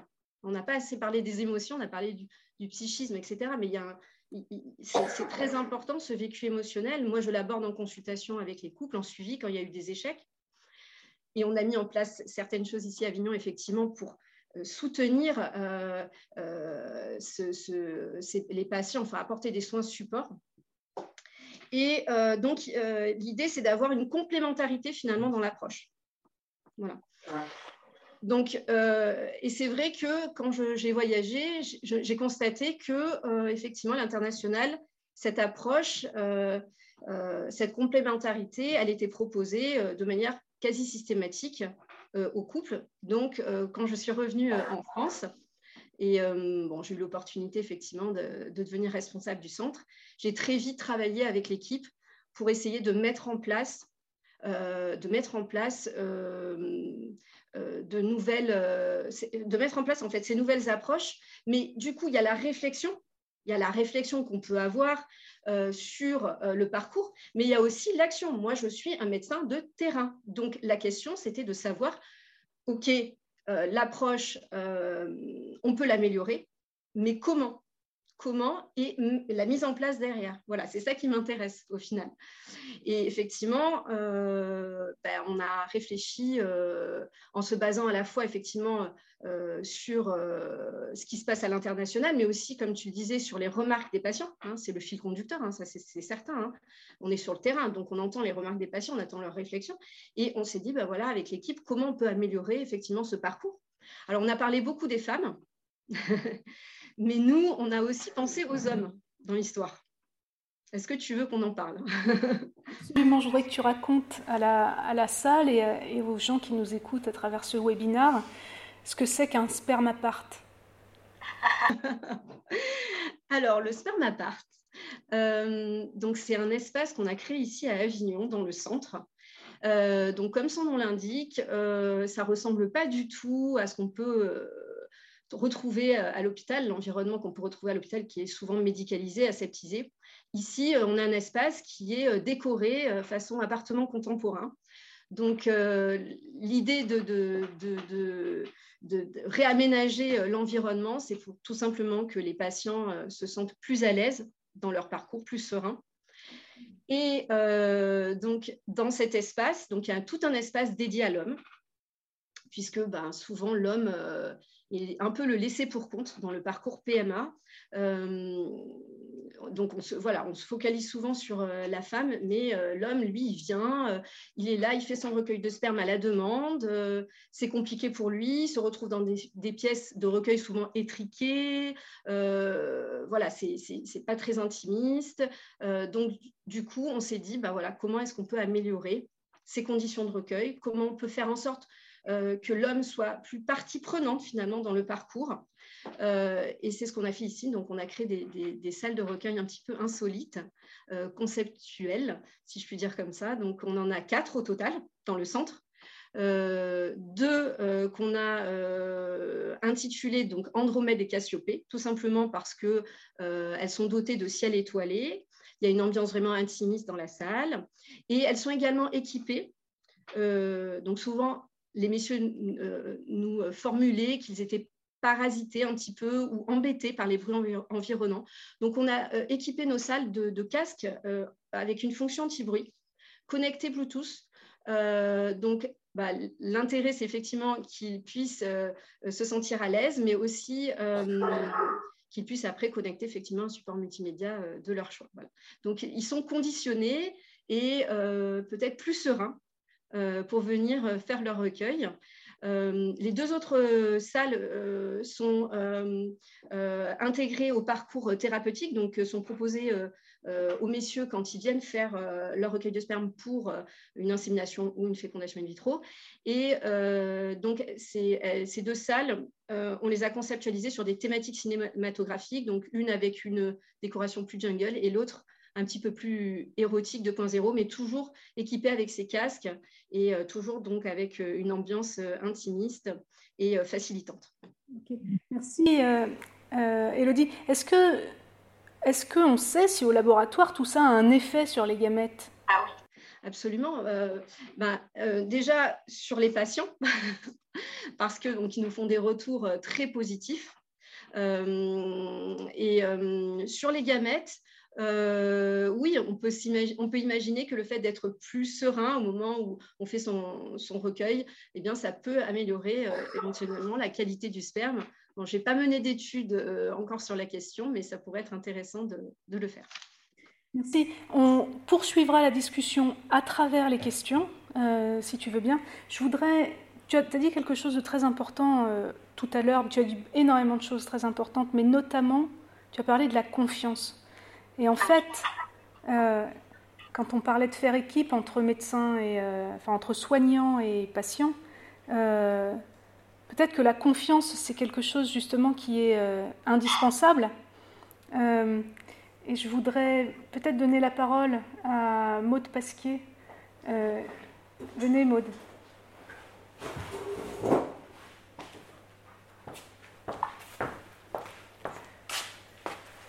Donc endocrinologue C'est ça, endocrinologue, mais c'est vrai que je fais plus de la gynécologie au quotidien que de l'endocrinologie. On va dire que c'est à cheval entre les deux. moi, je travaille donc à l'hôpital intercommunal de Créteil. Et bah, je vais vous parler plutôt bah, de ce que j'ai découvert il y a peu de temps finalement, mais ce qui a changé quand même ma pratique, c'est le, fait d'avoir été formée à l'hypnose depuis ben, deux ans. Donc c'était une formation euh, assez longue, hein, sur 30 euh, séances, 30 euh, jours, donc sur un an et demi. Et dès que j'ai pu finir ma formation, j'ai intégré ça dans le centre d'AMP en voulant faire quelque chose de pratique, en voulant ben, voir comment ça pouvait s'intégrer au quotidien. dans, le service pour pouvoir proposer ce nouvel outil euh, au couple. Alors moi, c'est vrai que je ne suis pas anesthésiste, euh, infirmière anesthésiste, donc j'avais déjà vu un petit peu comment ça se faisait euh, au bloc opératoire, ça m'interpellait un peu, mais je regardais ça avec pas mal de, recul et puis peut-être des questionnements. Puis après, on a eu un petit séminaire dans, le, dans le service de formation, et là j'ai vraiment découvert, puis du coup on a fait des exercices, et sur le plan personnel, j'ai vu ce que c'était que l'hypnose, et toutes mes, tous mes a priori en fait se sont envolés. Je me suis dit, c'est vrai que déjà moi qui suis plutôt dans le contrôle, si j'arrive à, éprouver ces choses-là et puis euh, avec des petits exercices de rien du tout, euh, ça c'était une vraie révélation. Je me suis dit, mais je peux, euh, après une formation, probablement en faire quelque chose d'utile pour les patients que je, que je, soigne. Et en plus, ça arrivait au bon moment parce que c'est vrai que euh, à un certain moment dans, dans notre parcours, euh, on arrive à bien maîtriser la technique, bien maîtriser bah, les stimulations, etc. Et on se retrouve quand même confronté à des échecs euh, ben, quotidiens. Et ça, c'est toujours difficile d'accompagner ces couples pour qui ça fonctionne pas. Et puis je sentais que des fois il y avait des, barrières, des choses que j'avais envie d'aller plus loin, j'avais envie, hein, envie de les accompagner euh, mieux. Et puis parfois euh, je sentais qu'il y avait peut-être aussi des, des, choses euh, plus personnelles que je ne me sentais pas légitime en fait d'aller aborder ça et je savais pas comment le faire. Et donc, bah, finalement, tout s'est tout, tout, tout, bien mis en place pour que l'hypnose réponde aussi à, à, ces, à, ces, besoins que j'avais, moi, pour accompagner les couples. Et puis pour euh, pouvoir euh, proposer quelque chose de différent, et bon, on l'a déjà dit, hein, euh, vraiment une prise en charge plus globale, quoi, pas s'arrêter juste aux examens médicaux, aux, prescriptions de stimulation, mais vraiment s'intéresser, même si on le faisait déjà, mais encore plus, de façon plus approfondie, aux, personnes qu'on a en face de nous. Et donc l'hypnose, finalement, tout le monde peut en faire quand même assez facilement, parce que tu en as parlé, de la communication hypnotique, ce qu'on appelle euh, oui, discours, euh, discours, euh, enfin, l'alliance thérapeutique, elle passe par les mots, quoi, de toute façon, et aussi par les non-dits, par les gestes, par le, le regard. Donc tout ça, c'est des choses dont on n'est pas forcément conscient. Et rien qu'avec cette formation, sans faire déjà de la transe hypnotique, j'ai vraiment réappris à recréer de l'alliance, à être attentive en fait, encore plus à observer les, les personnes que j'avais en face de moi, puis à les écouter. Euh, et à laisser plus de place euh, à ce qu'ils avaient à, me raconter. Parce que c'est vrai que au final, on a nos entretiens qui sont un petit peu euh, directifs. Quoi. En plus, comme tu disais, on a des, un timing qui est un peu serré, donc on a envie de récolter les informations dont on a besoin pour avancer tout en gardant quand même une oreille euh, un peu disponible, mais on se dit, bon, faut quand même qu'on drive un peu la consultation. Donc, euh, moi, c'est vrai que j'avais un peu mes questions toutes faites, euh, bah, depuis quand vous essayez d'avoir un enfant, et puis qu'est-ce que vous avez fait comme examen, et puis voilà. Et, au final, en faisant ça, on passe à côté de plein de choses. Et le fait ben, d'avoir fait cette formation, ça m'a aussi réappris à, laisser ben, de la place à l'écoute et puis à poser mes questions différemment, d'aller passer des questions ouvertes au lieu de dire ben, depuis quand vous voulez un enfant, euh, euh, qu'est-ce que ce que je viens de dire, ben, ça va être, euh, je vais, j'essaye parce que des fois je repars un peu dans mes mauvaises habitudes, puis là je me dis ah mince, c'est raté. Et donc je vais, je vais avoir, je vais essayer de, de laisser plus d'ouverture en disant ben, qu'est-ce que je peux faire pour vous, qu'est-ce que vous attendez de moi, pourquoi vous êtes là. Et puis parfois rien qu'avec ces questions un peu différentes, euh, on prend une orientation qui est complètement différente de ce qu'on avait prévu au départ. Et du coup, euh, on va parler peut-être d'autres choses. Et puis, ces, autres choses, elles ne sont pas anodines. Donc, euh, ce sera toujours précieux pour la suite. Et donc, et, puis pour nous aussi, c'est super riche, puis ça fait aussi tout l'intérêt des, consultations, qu'elles sont toutes différentes les unes des autres, et c'est encore plus, voilà, plus intéressant de, de, poser les questions de cette façon-là. Et donc ça, euh, ça c'est vraiment euh, aussi grâce à l'hypnose que j'ai que j'ai changé un peu ma façon de juste euh, parler, écouter et mener un peu les, les, consultations. En fait, vous permettez Ah oui, c'est ça. Oui, complètement. Voilà. Voilà. C'est ça. Il y a autre chose aussi qui a mis en place le, le chic de Créteil, qui est, très, qui est une innovation, qui est extrêmement déterminante. Ce sont les bilans de fertilité. Oui, alors ça c'est complètement autre chose. Euh, J'y participe aussi.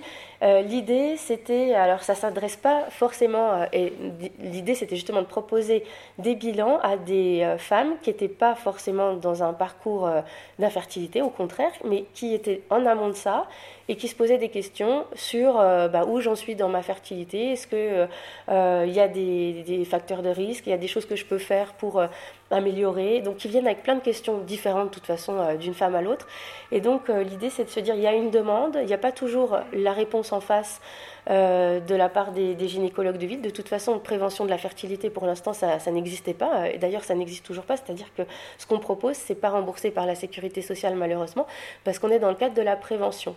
Donc c'est assez nouveau, c'est euh, un espace d'écoute où on va faire, euh, euh, bah, on va poser des questions déjà pour essayer de repérer s'il y a des éléments qui peuvent euh, mettre sur la piste de, facteurs de risque d'infertilité. Ensuite, il y a un examen échographique quand même, parce que c'est vrai que si on veut dépister des, problèmes, ben, on a quand même besoin d'éléments anatomiques, vérifier l'état des trompes, l'utérus, les ovaires, tout bêtement.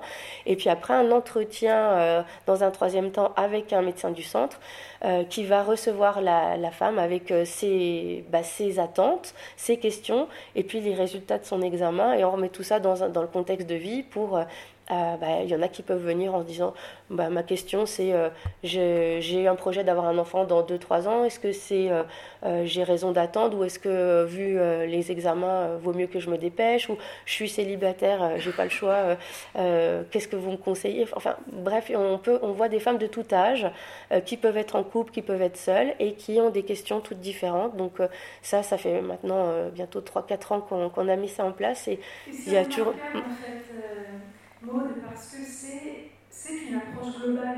oui, tout à fait, oui. C'est euh, un regard porté sur un projet de vie. Mhm. Est-ce qu'il est pour tout de suite ou est-ce qu'il est pour plus tard? Mais ça permet en fait aux patients de se projeter aussi. De se oui, d'être informé surtout, c'était ça l'idée. De leur choix de vie avec les informations. Oui, c'est ça. Et c'est vrai qu'on peut nous reprocher parfois de dire bah, est-ce que ce bilan n'est pas anxiogène euh, pour certaines?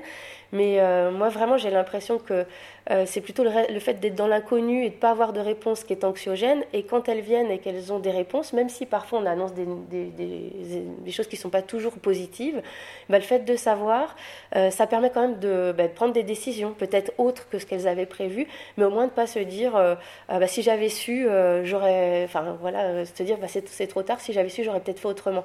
Et c'est ça aussi, c'est le vécu de l'AMP qui nous a fait proposer ce bilan c'est qu'on arrive dans un certain nombre de cas un peu tard, ou des femmes qui n'étaient pas informées qui nous disent effectivement, ben moi, ça fait trois ans que je demande à mon gynécologue un bilan ou autre. Alors, bien sûr, euh, il y en a plein qui font super bien, euh, mais il y en a d'autres qui ne sont pas forcément entendues et puis qui arrivent un peu dans les centres d'AMP euh, alors que les ressources sont, sont limitées et, et on, est un peu démunis. Quoi. Donc, c'est vrai, on se dit si on peut éviter à certaines femmes de recourir à l'AMP ou d'y recourir plus tôt avec des meilleures chances, c'est tout bénéfice pour tout le monde. Quoi.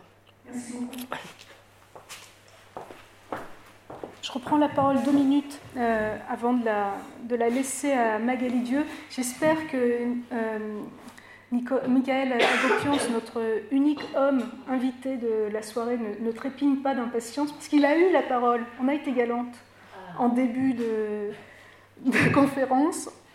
Un problème de son a fait qu'il n'a pas pu aller très loin dans son développement.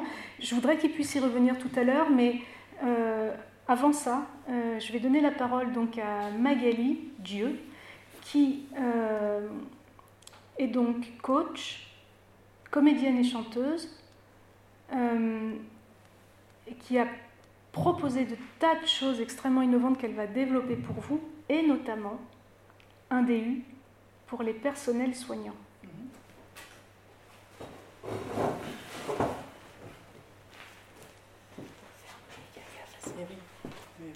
Je vais essayer de voir comment je peux faire. Est-ce que je le tiens moi?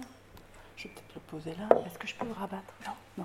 Je, je, vais tenir. Oh, eh bien, bonsoir, merci beaucoup. C'est vraiment euh, passionnant euh, bah, d'entendre tous ces professionnels au cœur de cette médecine en PMA. Alors voilà, moi je suis complètement, je me sens complètement atypique. Hein. Je suis coach professionnel depuis 20 ans, bien avant que cette profession devienne à la mode dans tout plein de domaines divers et variés. Euh, et bien avant ça, j'ai été euh, dans le domaine du spectacle vivant, euh, dans le théâtre musical, comme comédienne, auteur et metteur en scène. Et ça, c'est important parce que justement, l'espace et la mise en, et la mise en, scène de l'espace a une énorme importance pour ses parents et pour le fait de, prendre leur propre responsabilité dans ce qu'ils souhaitent traverser que ça soit dans la PMA ou dans la naissance. Alors, euh, je suis donc devenue euh, coach d'abord euh, dans le spectacle vivant, puis après en entreprise. Ça aussi, c'est important parce que du coup, l'objectif résultat est hyper important.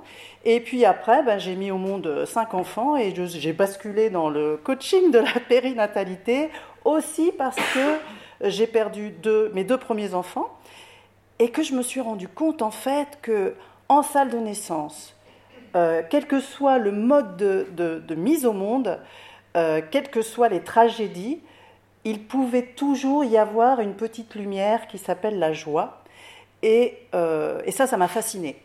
Et du coup, on peut être dans le chagrin, mais on peut très bien passer à côté de la dépression, euh, quelles que soient bah, euh, les, souffrances qu'on peut traverser. Et ça, ça m'a beaucoup euh, interrogé, intéressé à transmettre. Et donc, du coup, j'ai croisé beaucoup de parents qui étaient très responsables dans leur parentalité, mais pas beaucoup joyeux. Et donc, quand je leur disais, ben voilà, euh, le but du jeu d'être parent, euh, est-ce que c'est d'être que responsable? Est-ce que c'est d'être que joyeux? C'est un peu cuit les petits oiseaux. Ou est-ce qu'il euh, y a peut-être un chemin d'être responsable et joyeux? Et du coup, ben, youpla l'air, on s'est retrouvé à, à, créer une, une préparation à la naissance et à la parentalité sur comment être acteur en salle de naissance à deux avec un homme et une femme ou avec deux, personnes, en tout cas, il, il faut toujours que la femme soit euh, accompagnée d'une personne de son monde affectif et en coopération avec les équipes médicales et de soins. Ça, c'était très très important pour moi. Et donc, du coup, on est parti sur voilà, une, étude sur 280 couples. J'ai eu la grande grande chance d'avoir été euh, euh, accompagnée par euh, l'hôpital Foch de Suresnes qui a financé cette, cette, étude. Et du coup, voilà.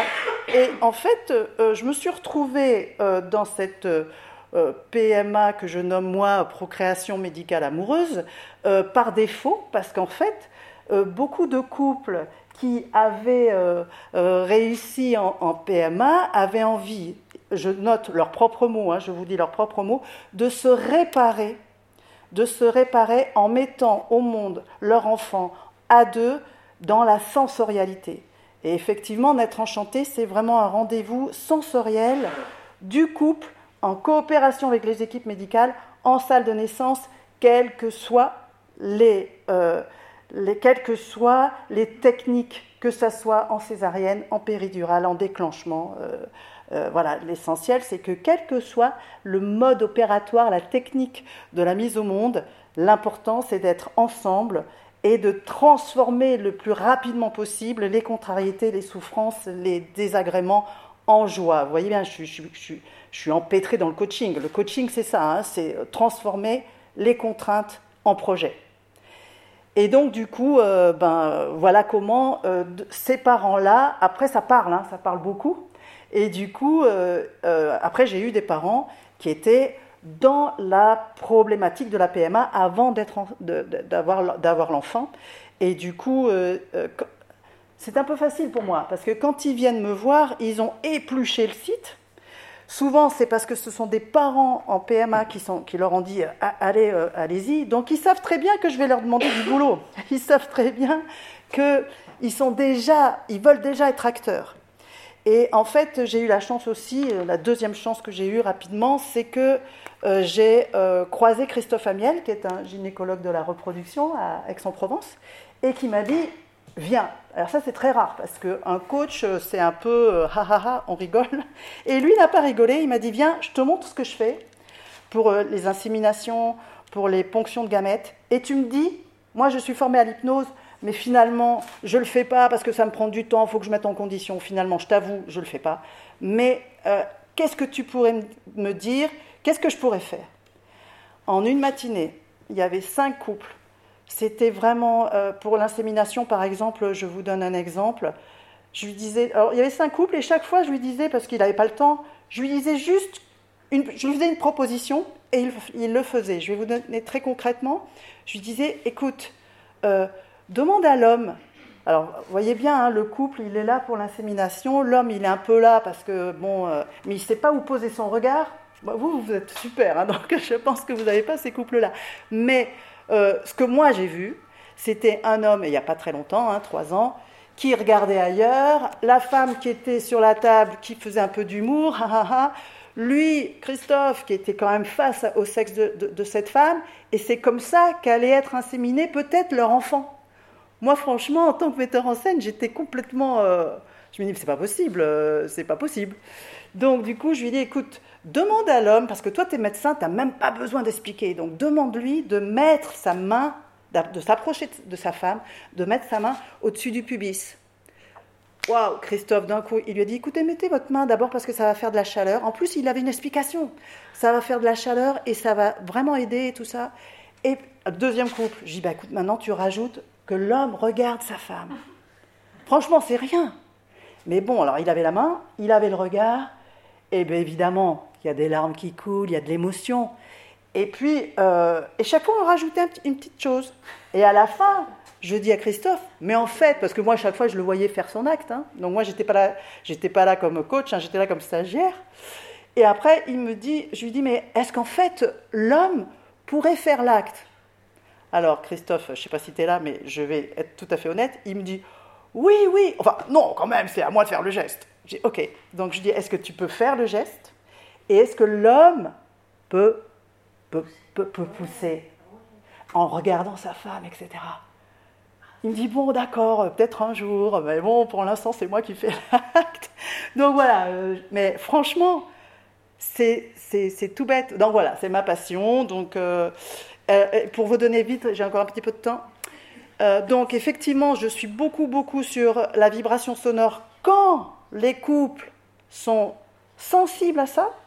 Mais quand vous avez un couple d'œnologues, ben, la vibration, ça ne va pas leur parler. les vins, les cépages et tout ça, ça va leur parler. Donc il faut aller dans leur domaine. Et c'est ça qui est passionnant. Pour vous donner quelques exemples, pour que vous compreniez. Euh, un peu euh, comment on bosse, c'est-à-dire, bon, évidemment, hein, il y a, l'alliance, bien sûr, mais... Euh, comment? Oui, l'alliance thérapeutique des professionnels et des couples en détresse. Et cette alliance, il faut effectivement, et c'est ça qui est compliqué chez vous, parce que oh, vous avez un, nombre de personnes par jour qui est hyper impressionnant, et qu'à un moment donné, bah, ça devient, ça peut prendre le risque d'une alliance un peu robotisée, alors qu'en fait, euh, bah, ça s'apprend, hein, ce fait d'être dans une alliance comme si c'était la première et dernière fois, et euh, indépendamment de ceux qui sont avant et de ceux qui sont après. Et on va préciser à ces couples, et bon, moi j'ai euh, la chance aussi d'avoir toujours les hommes hein, qui sont là, d'abord parce qu'ils rigolent beaucoup, et puis parce que je les invite à être protecteurs et soutiens de la femme et de l'enfant, et ça, ça, les, ça leur plaît, quoi. Donc on leur, propose des moments d'auto-hypnose où ils vont s'auto-hypnotiser ensemble avec la vibration quand la vibration leur plaît. Et à partir de leur propre imaginaire, pas de leur poésie, pas la mienne, à partir de questions étranges, et que tout est possible, y compris de, de brandir un joker. Ça c'est très important parce que du coup ça les met libres, ça les met dans le choix de qu'est-ce qu'ils choisissent comme poésie pour accompagner tous les moments contraignants euh, qu'ils veulent transformer. Donc, euh, ben après, je vais partir sur des questions bizarres. Dites-moi ce que c'est pour vous de devenir parent, à quel moment précisément le devenir parent pourrait s'incarner chez vous Et à quoi savez-vous que vous serez ce genre de parent-là? Franchement, euh, je peux vous dire qu'il mouline, parce que ce sont des questions qui ne sont pas du tout évidentes, même grammaticalement. Hein. Alors après, qu'est-ce qu'on va utiliser? On va utiliser du, recadrage positif ou des changements de croyances. D'après vous, quelle est la plus-value de, parents en AMP vous avez sur les parents classiques ben Là, ils moulinent, parce qu'ils pensent qu'ils n'ont que du manque, que du manque.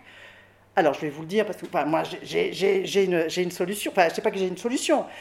Je pense sincèrement que les parents en AMP, ils ont le rendez-vous. Ils ont le rendez-vous. Alors que combien on est, nous, euh, euh, parents classiques, où notre enfant, bah, il a été conçu euh, après une beuverie, on ne s'est même pas rendu compte.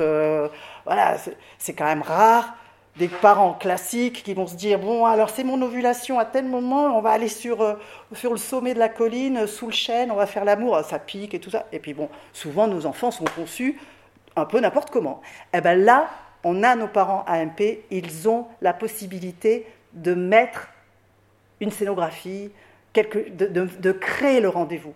Et ça, c'est vraiment quelque chose qui, leur, qui les touche. Après, on peut avoir des recadrages par objectif. L'objectif de l'acteur principal, à quoi saurez-vous que cela a été une bonne idée de venir me voir aujourd'hui? C'est différent de qu'est-ce que je peux faire pour vous, si je peux me permettre. C'est différent parce que ça met le soignant, qu'est-ce que je peux faire pour vous? Ça vous met, vous, soignant, en sauveur. C'est embêtant. Parce que eux, si on se met en sauveur, on prend le risque qu'ils se mettent en victime. Alors, qu'est-ce que vous avez décidé pour vous? Qu'est-ce que vous avez décidé pour cet enfant à venir? Qu'est-ce, que, qu'est-ce qui vous plaît dans le fait d'être parent? Ben, En fait, ils, ils comprennent très vite que c'est eux qui vont devoir bosser. Il y a l'objectif inversé. Si je comprends bien, vous êtes en train de m'expliquer que vous vous sentez triste et en colère est-ce que je dois comprendre que ce que vous désirez, c'est de vous sentir sereine et confiante? Si elle vous dit oui, c'est gagné. Parce qu'elle va partir sur, euh, maintenant, on va pouvoir construire ce qu'il faut mettre en place. Lui, il est là, il écoute. Comment elle peut être sereine et confiante? C'est vraiment euh, partir à l'envers. On a l'objectif par la sensation désagréable. Après que la personne ou le couple partage la description de sa douleur morale, ben, on peut embrayer sur qu'est-ce que vous aimeriez ressentir à la place. Eh ben, on va avoir une réponse et si vous ressentiez cela, qu'est-ce qui serait différent? Ah ben je respirerais mieux. Le micro est coupé. Ah Je sais pas, c'est moi. je suis un peu. Voilà, une petite euh, euh, métaphore un peu violente qui vient des parents. Hein. Elles sont très violentes, les femmes, quand elles sont pas bien. Hein. Euh, il n'y a pas de filtre. Hein. À un moment donné, il y a l'objectif par la métaphore. Pour m'aider, donc c'est elle qui va m'aider. Pour m'aider à comprendre, pour m'aider, à quoi pourriez-vous comparer Vous pourrez vous comparer dans cette situation? Elle me répond Je suis une, sous, une sous-femme, une merde. Elle me répond. Le, compagnon est à côté. Hein. Bah, je me décom... Hein, je reste là. Quelle autre forme, à partir de une merde, vous aimeriez prendre Quelle autre forme vous aimeriez prendre Elle réfléchit je peux vous dire que là, c'est long. Il faut, juste euh, euh, être bien centré. Elle répond un Edelweiss. Ah, ben magnifique. Et, alors, est-ce qu'un Edelweiss peut fleurir d'une merde? Long silence. Et en fait, elle me dit Bah oui, parce que la merde a été recouverte par le glacier et l'Edelweiss peut pousser. Ah, et quand l'Edelweiss peut pousser un tout petit peu, un tout petit peu, que pourriez-vous commencer à faire d'un tout petit peu différent? Et elle me dit, je peux déjà relever la tête. Ben franchement, ça fait des frissons, mais c'est elle, hein, ne plus avoir honte, elle dit. Et bon, après, j'ai une autre plus poétique, on va pas rester quand même sur la mer des débats. Une dernière fois, elle me dit, une autre, une autre dame me dit, bon, euh, je dois faire cette manipulation, enfin cette, cette ponction de gamètes, j'ai de l'effroi qui coule dans mes veines, toujours pour la métaphore. Et je lui dis, mais qu'est-ce qu'il faudrait qu'il coule dans vos veines? Elle réfléchit, elle réfléchit, elle... du miel et elle va, elle va m'envoyer un texto. Waouh, j'ai fait ma plus belle ponction avec euh, le miel. Et, et, après, on peut rajouter la vibration, enfin bon, voilà, en auto-hypnose avec le couple, entre autres. Voilà. C'est extrêmement riche, mais l'idée c'est qu'on puisse aussi partager. Bien sûr, bien sûr. Questions. Bien sûr, bien sûr. Euh, en tout cas, on a bien entendu. Est-ce que c'est -ce c'est bien placé comme ça? Oui, merci. Merci beaucoup. Euh, on a bien entendu la violence que, exprimée par les patients, euh, qui vient en fait de cette souffrance euh, terrible. Euh, et on peut, enfin, j'espère que vous peut-être faites ce constat vous aussi, que cette souffrance-là, on peut l'atténuer. voilà, on l'a vu à travers nos, différentes approches, on peut faire en sorte que les gens vivent mieux l'épreuve de la PMA. Euh, alors, est-ce que Michael Agopians est toujours par là euh, Est-ce qu'on pourrait... Oui, oui. Voilà.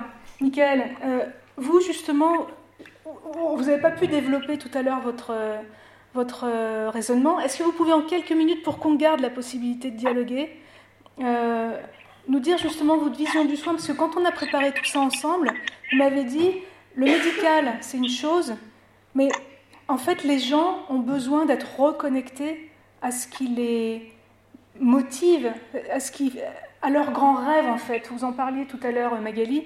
Magali, elle parle de poésie ou de rêve, d'autres vont dire c'est du sacré, d'autres diront c'est du symbolique. Voilà, en fait, l'objectif, c'est devenir parent et c'est devenir parent sans être trop esquinté. Complètement. On avait effectivement échangé euh, à, ce propos. Et euh, dans nos prises en charge, en tout cas c'est ce qu'on a essayé de développer au CHU à, à, Nancy, dans nos prises en charge, on remet en permanence euh, l'objectif euh, au, centre, euh, au centre de l'histoire. C'est-à-dire qu'on essaye de sortir du tout examen clinique. D'ailleurs, on n'a plus, on a une salle d'examen qui est dédiée, mais on n'a plus de table gynécologique dans nos bureaux de consultation.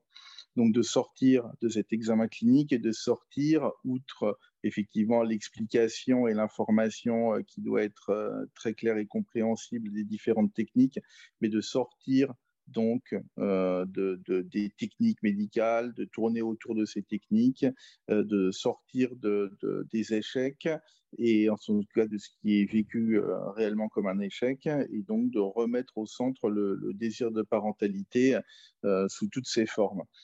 On a, j'ai pas eu le temps dans discuter dans, mon propos euh, liminaire euh, tout à l'heure, mais effectivement, on a un centre euh, où on a l'habitude de prendre en charge tout type de, public.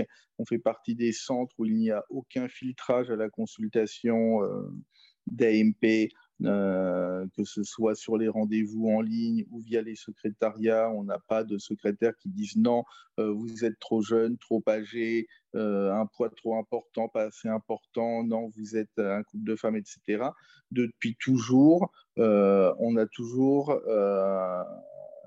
accueilli dans le centre d'AMP l'ensemble des demandes car même s'il n'y a pas de, et notamment avant la révision de 2021 de la loi de bioéthique, même s'il n'y avait pas de possibilité d'aboutir à une démarche active euh, de PMA, la discussion, l'information, répondre à des questions fait, partie, fait partie du devoir d'un médecin ou d'un biologiste de la reproduction par rapport par rapport aux questions euh, de parentalité, de fécondité, etc., que, euh, que les personnes peuvent se poser, et ça dans toute la, diversité euh, de leur, de leur situation.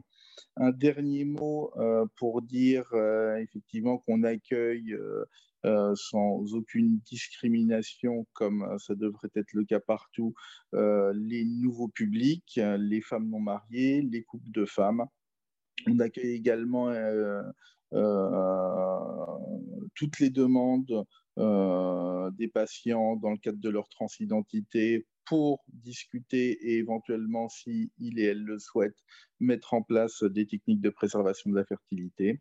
Et c'est une euh, habitude qu'on a pris depuis longtemps, comme je vous le disais, parce qu'il n'y a jamais eu de filtrage.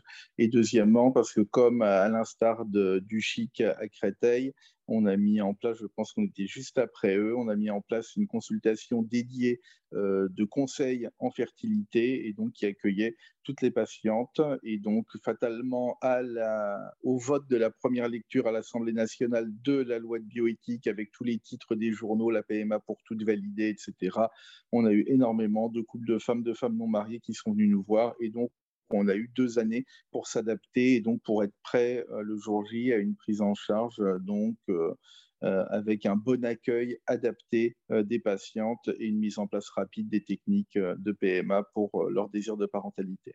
Merci Michael et puis on espère que ces témoignages de médecins vont infuser en fait parce que la loi a changé votre centre était sans doute pionnier en la matière.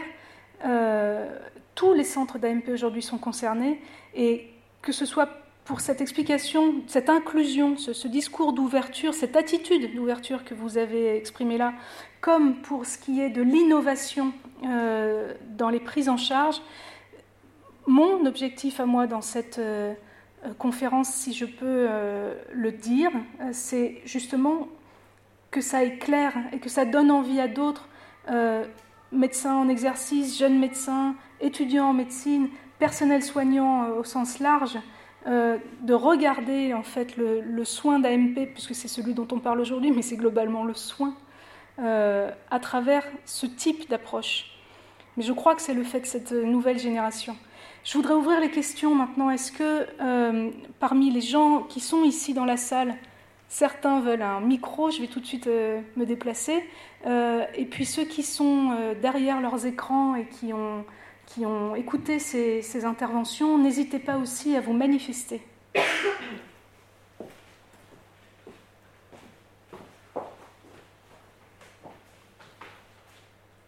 Merci beaucoup. Euh, alors, moi je m'appelle Agathe, j'ai un peu la double casquette, c'est-à-dire que je suis des patiente de PMA et euh, je suis ostéopathe spécialisée en périnatalité et, euh, et suivi de fertilité. Les choses que je je voulais juste souligner la chose que j'ai mis en place de mon côté dans les consultations, euh, quand je suis les patientes et patients en, parcours de PMA, euh, il y a deux choses. Je, leur présente des excuses si jamais ils ont été euh, blessés d'une façon ou d'une autre au cours de leur parcours. parce que même si je suis ostéopathe, j'ai une blouse et j'ai cette espèce de représentation de la blouse blanche et médicale. Et, euh, et euh, voilà, au nom de, de, tous les professionnels de santé, si jamais vous avez été blessé à quelques, quelques moments euh, pour votre parcours, j'en suis désolée. En général, ça, ça, ça, ça a son effet. En général, bon, ça, s'envole quand même pas mal. Et autre chose que je fais, et dont on parle assez peu, euh, je, je, sensibilise pas mal une fois que la grossesse euh, a avancé sur le fait que l'ALP peut être un facteur favorisant de dépression postpartum, chose euh, dont on parle assez peu, et puis de toute façon. Euh, ah, euh, ici Ah, d'accord.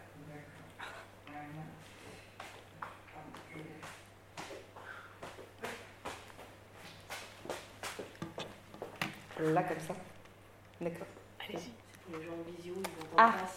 D'accord, très bien. Ils ont mis un petit mot comme D'accord, très bien. Euh, et du coup, donc, je, euh, je, leur parle de la dépression postpartum. Ça peut paraître un peu, euh, comment dire, un, peu, un peu hard en, en, leur disant, bah, écoutez, maintenant que ça y est, la grossesse est mise en place, je vais quand même vous parler de dépression postpartum. mais le fait est que, dans la même lignée que de ce qu'on disait tout à l'heure, du fameux mot dont on parle d'empowerment, de leur donner les infos et de leur dire, bah, écoutez, oui, vous êtes arrivé jusque-là, vous avez encore du parcours, et même après ça, peut-être qu'il euh, va y avoir encore des difficultés, mais je préfère encore que les patientes et les patients, parce que j'en parle aux, hommes aussi, pour leur donner les signes et symptômes euh, auxquels euh, leur femme pourrait, pourrait présenter. pareil pour inclure le papa aussi dans le, dans le parcours de grossesse. ça me paraissait important. Euh, je... On va peut-être laisser d'autres questions. oui, et eh ben, j'avais juste une question parce que euh, par rapport à la mémoire traumatique, euh, il y a le rapport de la CIVIS qui vient de sortir vis-à-vis des violences sexuelles sur les enfants. Et je me demandais dans quelle mesure actuellement la mémoire traumatique est prise en compte dans les parcours d'AMP, comment ça peut être abordé? Voilà. Ça, c'est une question que je me pose encore parce que je me sens pas. Euh, personnellement, je me sens pas euh, outillée pour, euh, pour accompagner. Avec, même avec ma formation d'hypnose, pour moi, c'est encore, c'est encore trop. je me sens pas, pas assez armée, entre guillemets, pour affronter ça, même si on sait que c'est fréquent, malheureusement. Et bah, j'en discutais avec d'autres collègues, comment poser les questions pour au moins repérer ces, ces traumatismes-là et pouvoir orienter, parce que c'est pas parce que je sais pas le faire qu'il faut laisser tomber. Quoi. Donc c'est vrai que on nous a donné des pistes, des psychologues on a une psychologue, nous, dans le centre, hein, donc on essaie justement quand euh, on suspecte quelque chose ou quand euh, on, a, on voit quelqu'un vraiment euh, en, souffrance d'envoyer voir, une psychologue, que ce soit la nôtre ou une psychologue ou psychiatre en, ville. et après, comment faire pour, pour ouvrir vraiment la, la, discussion et puis que ça puisse être, ouvrir la parole C'est encore des questions que je me pose et on nous a dit qu'il y avait peut-être des questions euh, un petit peu clés qu'on pouvait poser et qui pouvaient faire émerger euh, ce genre euh, d'anciens traumatismes. si j'ai retenu, c'était poser la question est-ce qu'il y a quelqu'un que vous détestez? Alors, dans une consultation classique d'ANP, j'ai encore pas trouvé comment, à quel moment j'allais pouvoir poser cette question-là. Et est-ce qu'à un moment, l'autre question, c'était est-ce qu'à un moment donné, vous êtes senti particulièrement vulnérable?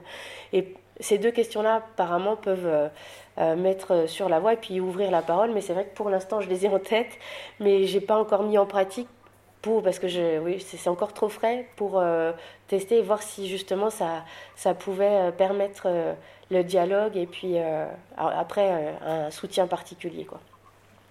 Marie-Joëlle Oui. Je, peux intervenir sur la question. Après, Absolument. je ne suis pas spécialisée, mais hum, notre psychologue clinicienne, nous, dans le centre, elle a été formée en, technique de EMDR et elle propose ça aux patients justement quand il y a eu des traumatismes, des fausses couches à répétition, etc. Elle a été vraiment formée sur cette technique-là.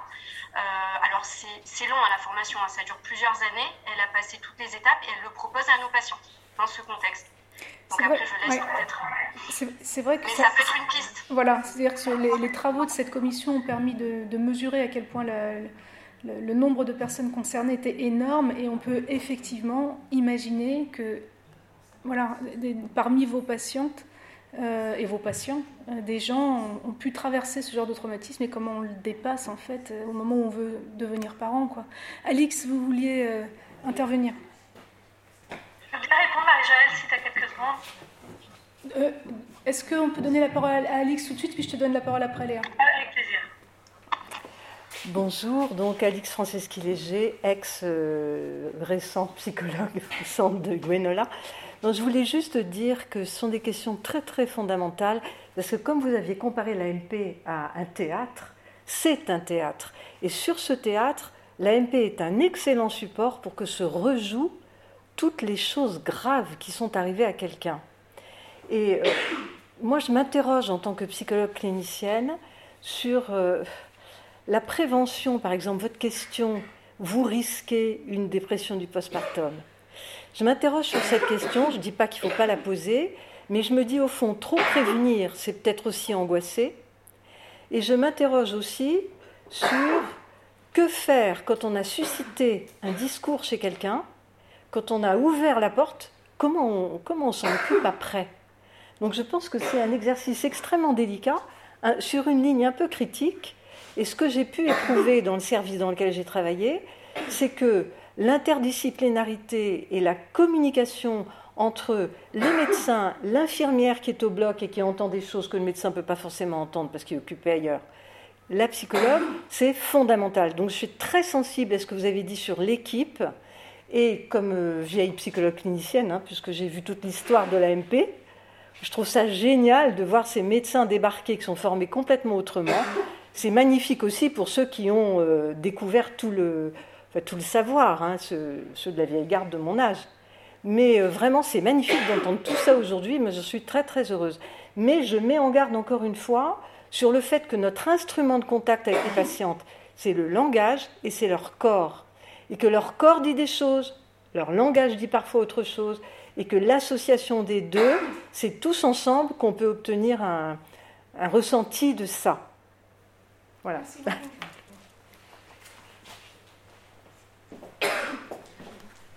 Léa, tu voulais dire quelque chose?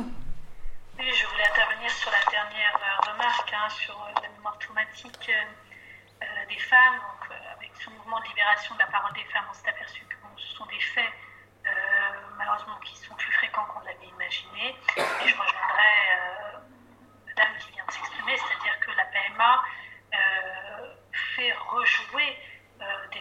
ancien parce qu'elle vient visiter l'intimité corporelle. Parfois en PMA, ça va être la première fois, je dis pour la PMA, mais je pourrais le dire pour la maternité, hein, lors des consultations gynécologiques en maternité ou en PMA, c'est la première fois que des femmes s'exposent et n'ont pas le choix que de s'exposer et d'exposer leur intime. Et on a quelques, euh, quelques signaux euh, qui, à mon avis, devraient faire euh, tout, de suite ouverture vers un psychologue. C'est tous les syndromes de vaginisme. J'entendais tout à l'heure qu'on disait Oh là là, mais une femme qui souffre lorsqu'on fait un examen avec les spéculateurs. devrait être impossible. Or, parfois, l'expression de la douleur est l'expression du trauma. Donc, euh, on, a différents intervenants qui vont venir toucher cette femme euh, et qui vont venir la toucher quand elle est endormie. Je pense en particulier à la ponction. Et bien sûr, ça répète des traumas si cette femme a fait un déni, a jeté dans l'oubli euh, des souvenirs traumatiques, mais qu'elle en garde une, angoisse importante. Et je pense que les médecins, les gynécologues devraient nous adresser euh, un peu systématiquement tous ces cas de vaginisme et tous ces cas de grande angoisse de qu'est-ce qu'on me fait quand je suis endormie.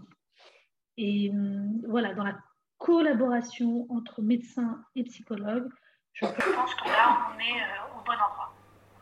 Merci Léa. Euh, Flora, toi qui scrutes les questions des, des gens qui sont derrière leurs écrans, est-ce que tu peux nous faire part en fait de ces questionnements euh, lointains? Oui, bonsoir euh, toutes et à tous. Euh, alors, je vous, je vous, lis un petit peu dans l'ordre les, les, questions qui sont apparues dans le chat. Une question de Marie-Hélène Roufos. Quelles sont les professions qui manquent aujourd'hui ou qui manqueront demain pour améliorer l'accompagnement des patients à partir du PMA Ok, qu'est-ce que donne-nous plusieurs questions et puis on va se répartir la, euh, les réponses. il n'y en a que deux, trois euh, euh, pour l'instant. la deuxième question de Stéphanie B. Est-ce que le double don de gamètes est toujours impossible en France Non. Le double don a été voté. Alors, de manière assez subtile, c'est-à-dire ça apparaît pas de manière limpide dans le texte de loi, mais le double don est désormais légal en France et possible donc. Et il y a une, troisième qui est plutôt une remarque de Léa Carpel euh, qui dit Marie-Hélène, je dirais des philosophes éthiciens. Alors ça, c'était peut-être en réaction à, euh, à une partie de la discussion. Les médecins et les psychologues de PMA sont confrontés à des questions éthiques auxquelles la loi ne répond pas et pour lesquelles nos formations professionnelles ne sont pas adaptées.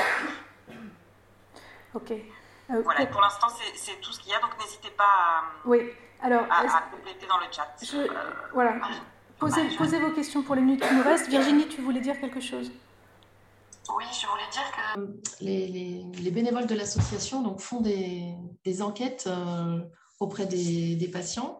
Donc, il y a une grande enquête qui a été faite en euh, fin 2019-2020 par l'équipe de Marseille, hein, avec, en collaboration avec l'IMR de Marseille et groupe Elsan. de la reproduction.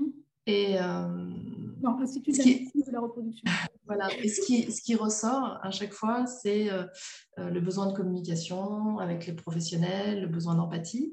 Et là, tout, tout, récemment, les bénévoles du Grand Est donc, on fait une enquête aussi parce qu'on a eu une réunion de travail avec l'ensemble des centres d'AMP du Grand Est privés et publics et on voulait leur faire un retour sur le, le ressenti des patients. Et ce qui est, ressorti, c'est qu'au niveau des techniques et tout ça, bon, bah, voilà, les, patients sont contents. Mais euh, les retours patients, c'était le. Et ça, on le retrouve tout le temps. Et moi, ça fait dix ans que je retrouve ça. Donc, là, j'ai trouvé c'est formidable tout ce qu'on a présenté. Et je me dis, il faut que ça, il faut que ça, donne envie à d'autres de le faire. Mais le sentiment d'être un numéro. Donc, si on est un numéro, c'est qu'on n'est pas une personne. Un manque d'empathie. Donc, ça veut dire qu'on est face à des gens insensibles, un manque de communication, un manque d'information, l'impression de faire que, les fives se font à la chaîne, que c'est impersonnel, qu'une fois qu'il y a eu un échec, bah, après, il n'y a plus rien, pas de communication, pas d'explication, pas de prise en charge euh, émotionnelle, des délais d'attente trop longs, euh, un accueil euh, défaillant, même au niveau du secrétariat. Et donc, je me dis, tout ça, en fait, c'est des éléments qui, sont dans les exemples qui ont été présentés tout à l'heure par les professionnels et dans notre pratique et dans nos connaissances, c'est des choses simples en fait qui sont facilement améliorables.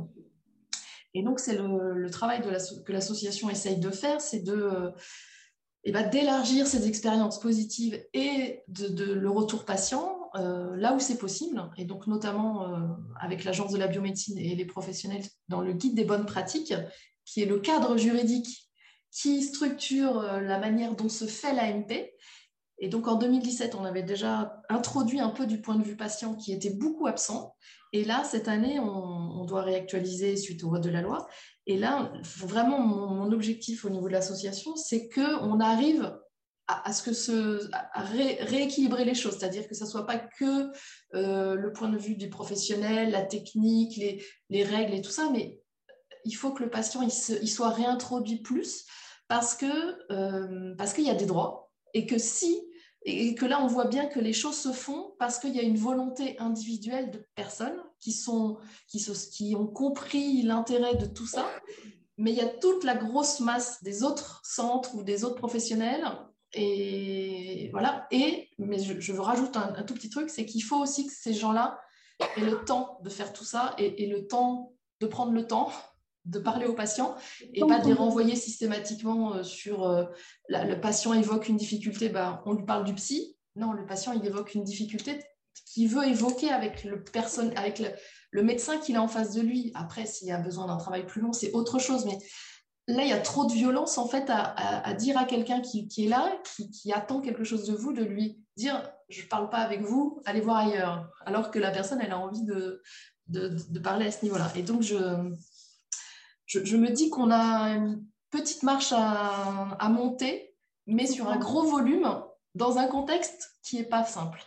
Mais c'est voilà, cette soirée euh, peut nous apporter euh, euh, un petit marchepied. Oui, c'est l'idée. Il y avait des questions là que j'ai vu arriver sur le chat euh, de gens qui demandaient si, par exemple, une consultation de psy c'était obligatoire euh, en PMA. Alors, Gwenola euh, alors non, c'est pas obligatoire, mais euh, ça doit être. Alors est-ce que c'est obligatoire? On, on, est obligé d'avoir un correspondant psychologue, en tout cas, qui peut intervenir dans le centre. Donc chaque centre d'une certaine taille euh, a souvent un psychologue, un, temps psychologue euh, disponible. Et c'est vrai qu'en en fait, on ne peut pas envoyer tous les patients voir le psychologue, ça n'est pas possible. Il n'y a pas assez de temps dédié pour ça. Euh, mais donc du coup, ben, on, propose, dès qu'on voit qu'une situation est un peu fragile, difficile, on propose. mais moi, c'est vrai que parfois, je, voilà, je propose d'emblée. Euh, parce que parfois, euh, au bout d'un moment, les couples vous disent, mais quand même, quand ils sont énervés, en colère, comme vous disiez tout à l'heure, ils disent, quand même, on a eu deux échecs, on nous a jamais proposé le psychologue. Et je me dis, bon, j'ai vraiment jamais proposé, en fait, on ne sait pas, ils sont tellement en colère, de toute façon, qu'on ne va pas leur dire, mais si, si, je pense que... mais non, on laisse tomber, bien sûr, on dit bête.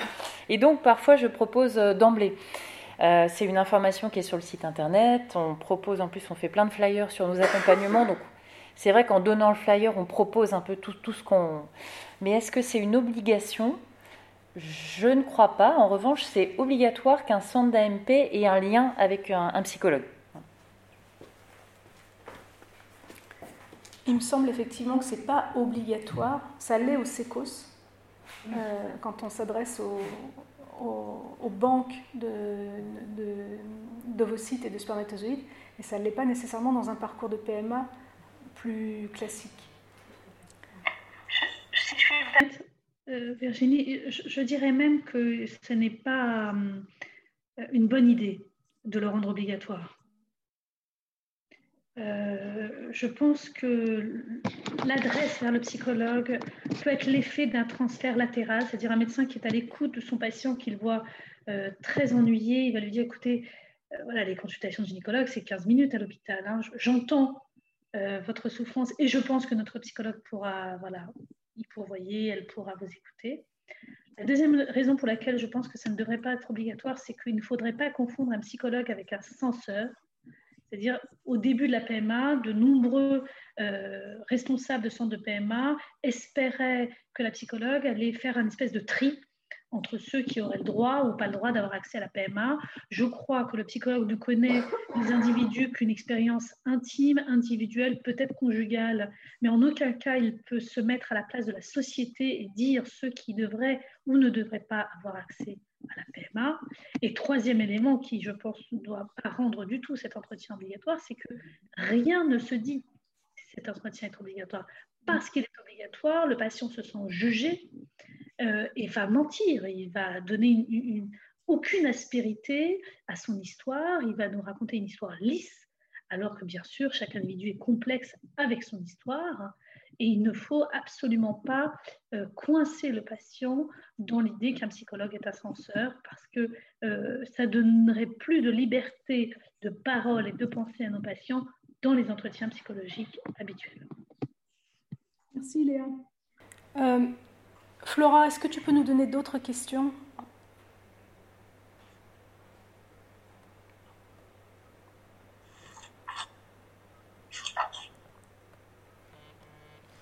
Alors, apparemment. Alors, non, non, je suis là, je reprends. Euh, euh, je reprends, je reprends. oui, donc, je reprends dans l'ordre. Euh, donc, est-ce que le rendez-vous est obligatoire? On en a parlé. Les dernières euh, questions. Est-ce que le personnel du laboratoire dans l'hôpital, en cas de FIV, est formé aux mêmes méthodes d'accueil bienveillantes que vous? Alors, juste euh, là, je suis en train de lire le, guide des bonnes pratiques. et donc, dans la partie de, confirmation de la demande, l'équipe pluridisciplinaire fait appel, si nécessaire, à d'autres spécialistes, notamment un médecin qualifié en psychiatrie ou un psychologue. Donc, ce n'est pas marqué euh, le. En fait, ce qui, ce qui ressort de nos discussions, parce qu'on va, va, devoir conclure quand même euh, euh, à un moment donné, la soirée avance, ce qui ressort peut-être de nos discussions, c'est que il y a des compétences importantes à l'hôpital et parmi les, personnels soignants, bien sûr. il y a des moyens qui sont euh, ce qu'ils sont, c'est-à-dire parfois euh, plus importants ici que là.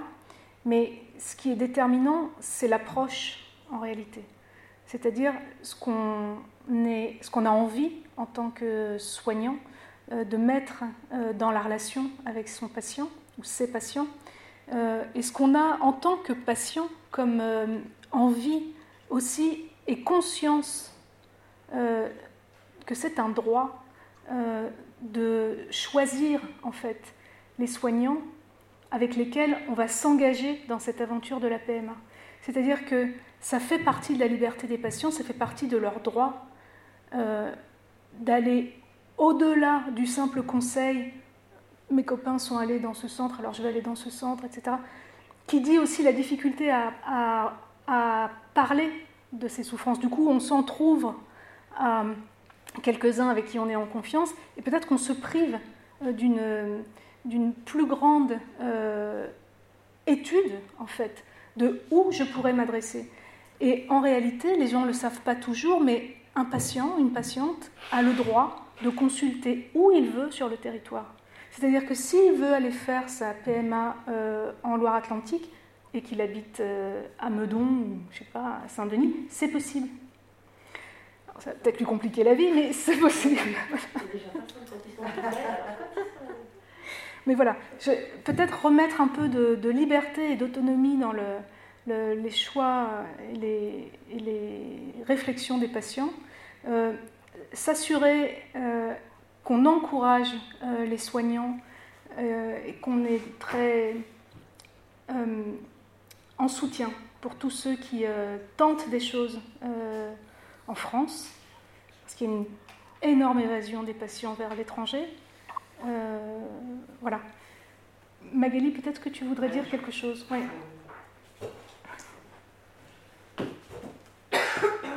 Oui, le, temps file et euh, je n'ai pas parlé du, diplôme d'université qu'on a mis en place à Toulon sur accompagner de la procréation à la naissance, optimiser l'impact de la relation professionnelle-parent au bénéfice de l'enfant à naître, parce que finalement, au bout de la chaîne, ben, il y a un enfant euh, qui arrive et qui est là. Et donc, du coup, c'est effectivement euh, pour les professionnels de la périnatalité, on, se relève les manches. il y a des gynécologues de la reproduction qui sont avec nous, il y a des sages-femmes, il y a des pédopsychiatres.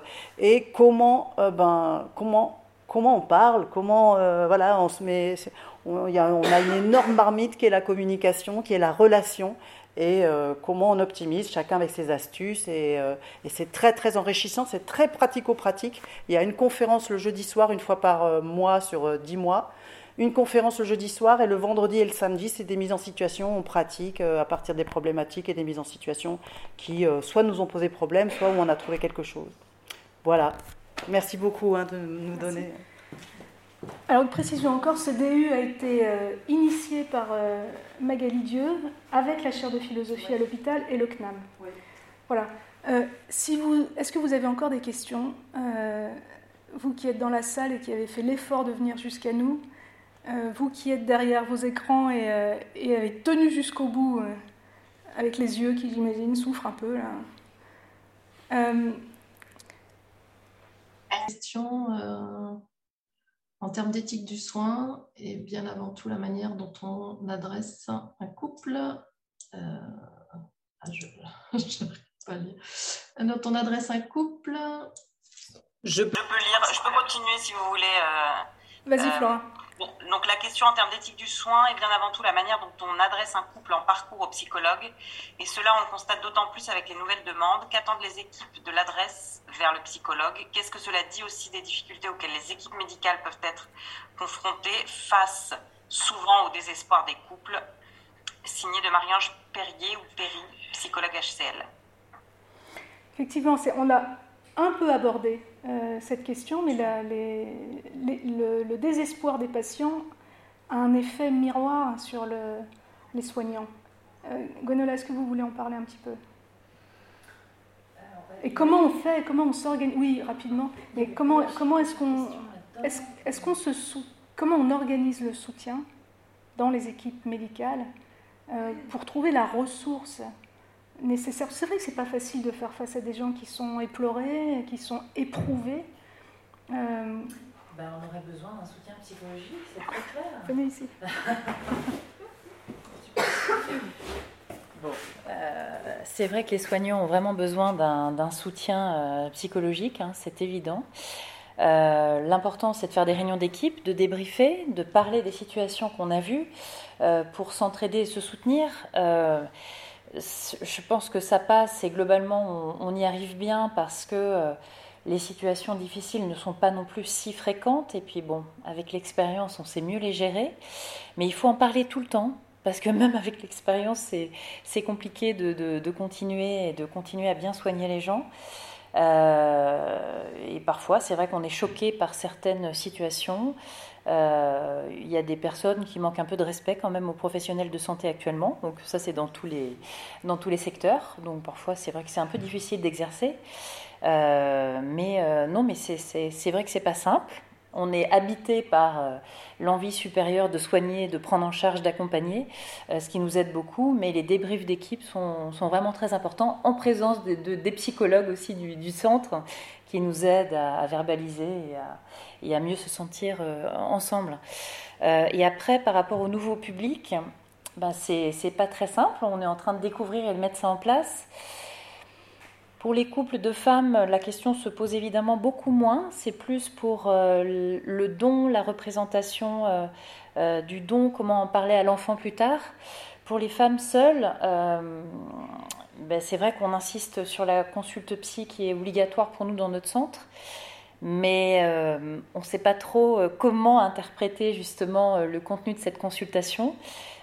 pour certaines situations, il n'y a pas vraiment de, difficulté parce que le projet est bien maturé, la, femme est prête en fait à, être enceinte et, à s'occuper de, de, la grossesse et de son bébé. Puis dans pas mal d'autres situations un peu charnières, la, la patiente qui habite chez ses parents, aucun revenu.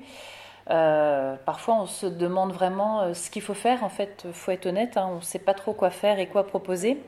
Alors, le délai d'attente au SECOS euh, d'environ un an avant la prise en charge permet de suivre ces femmes, de les revoir, d'essayer de les accompagner un peu dans leur souhait d'être d'être parents, mais il y a des situations un peu compliquées qu'on ne sait pas forcément très bien gérer.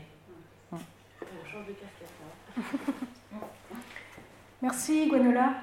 Euh, je vous propose qu'on conclue donc cette, soirée. Euh,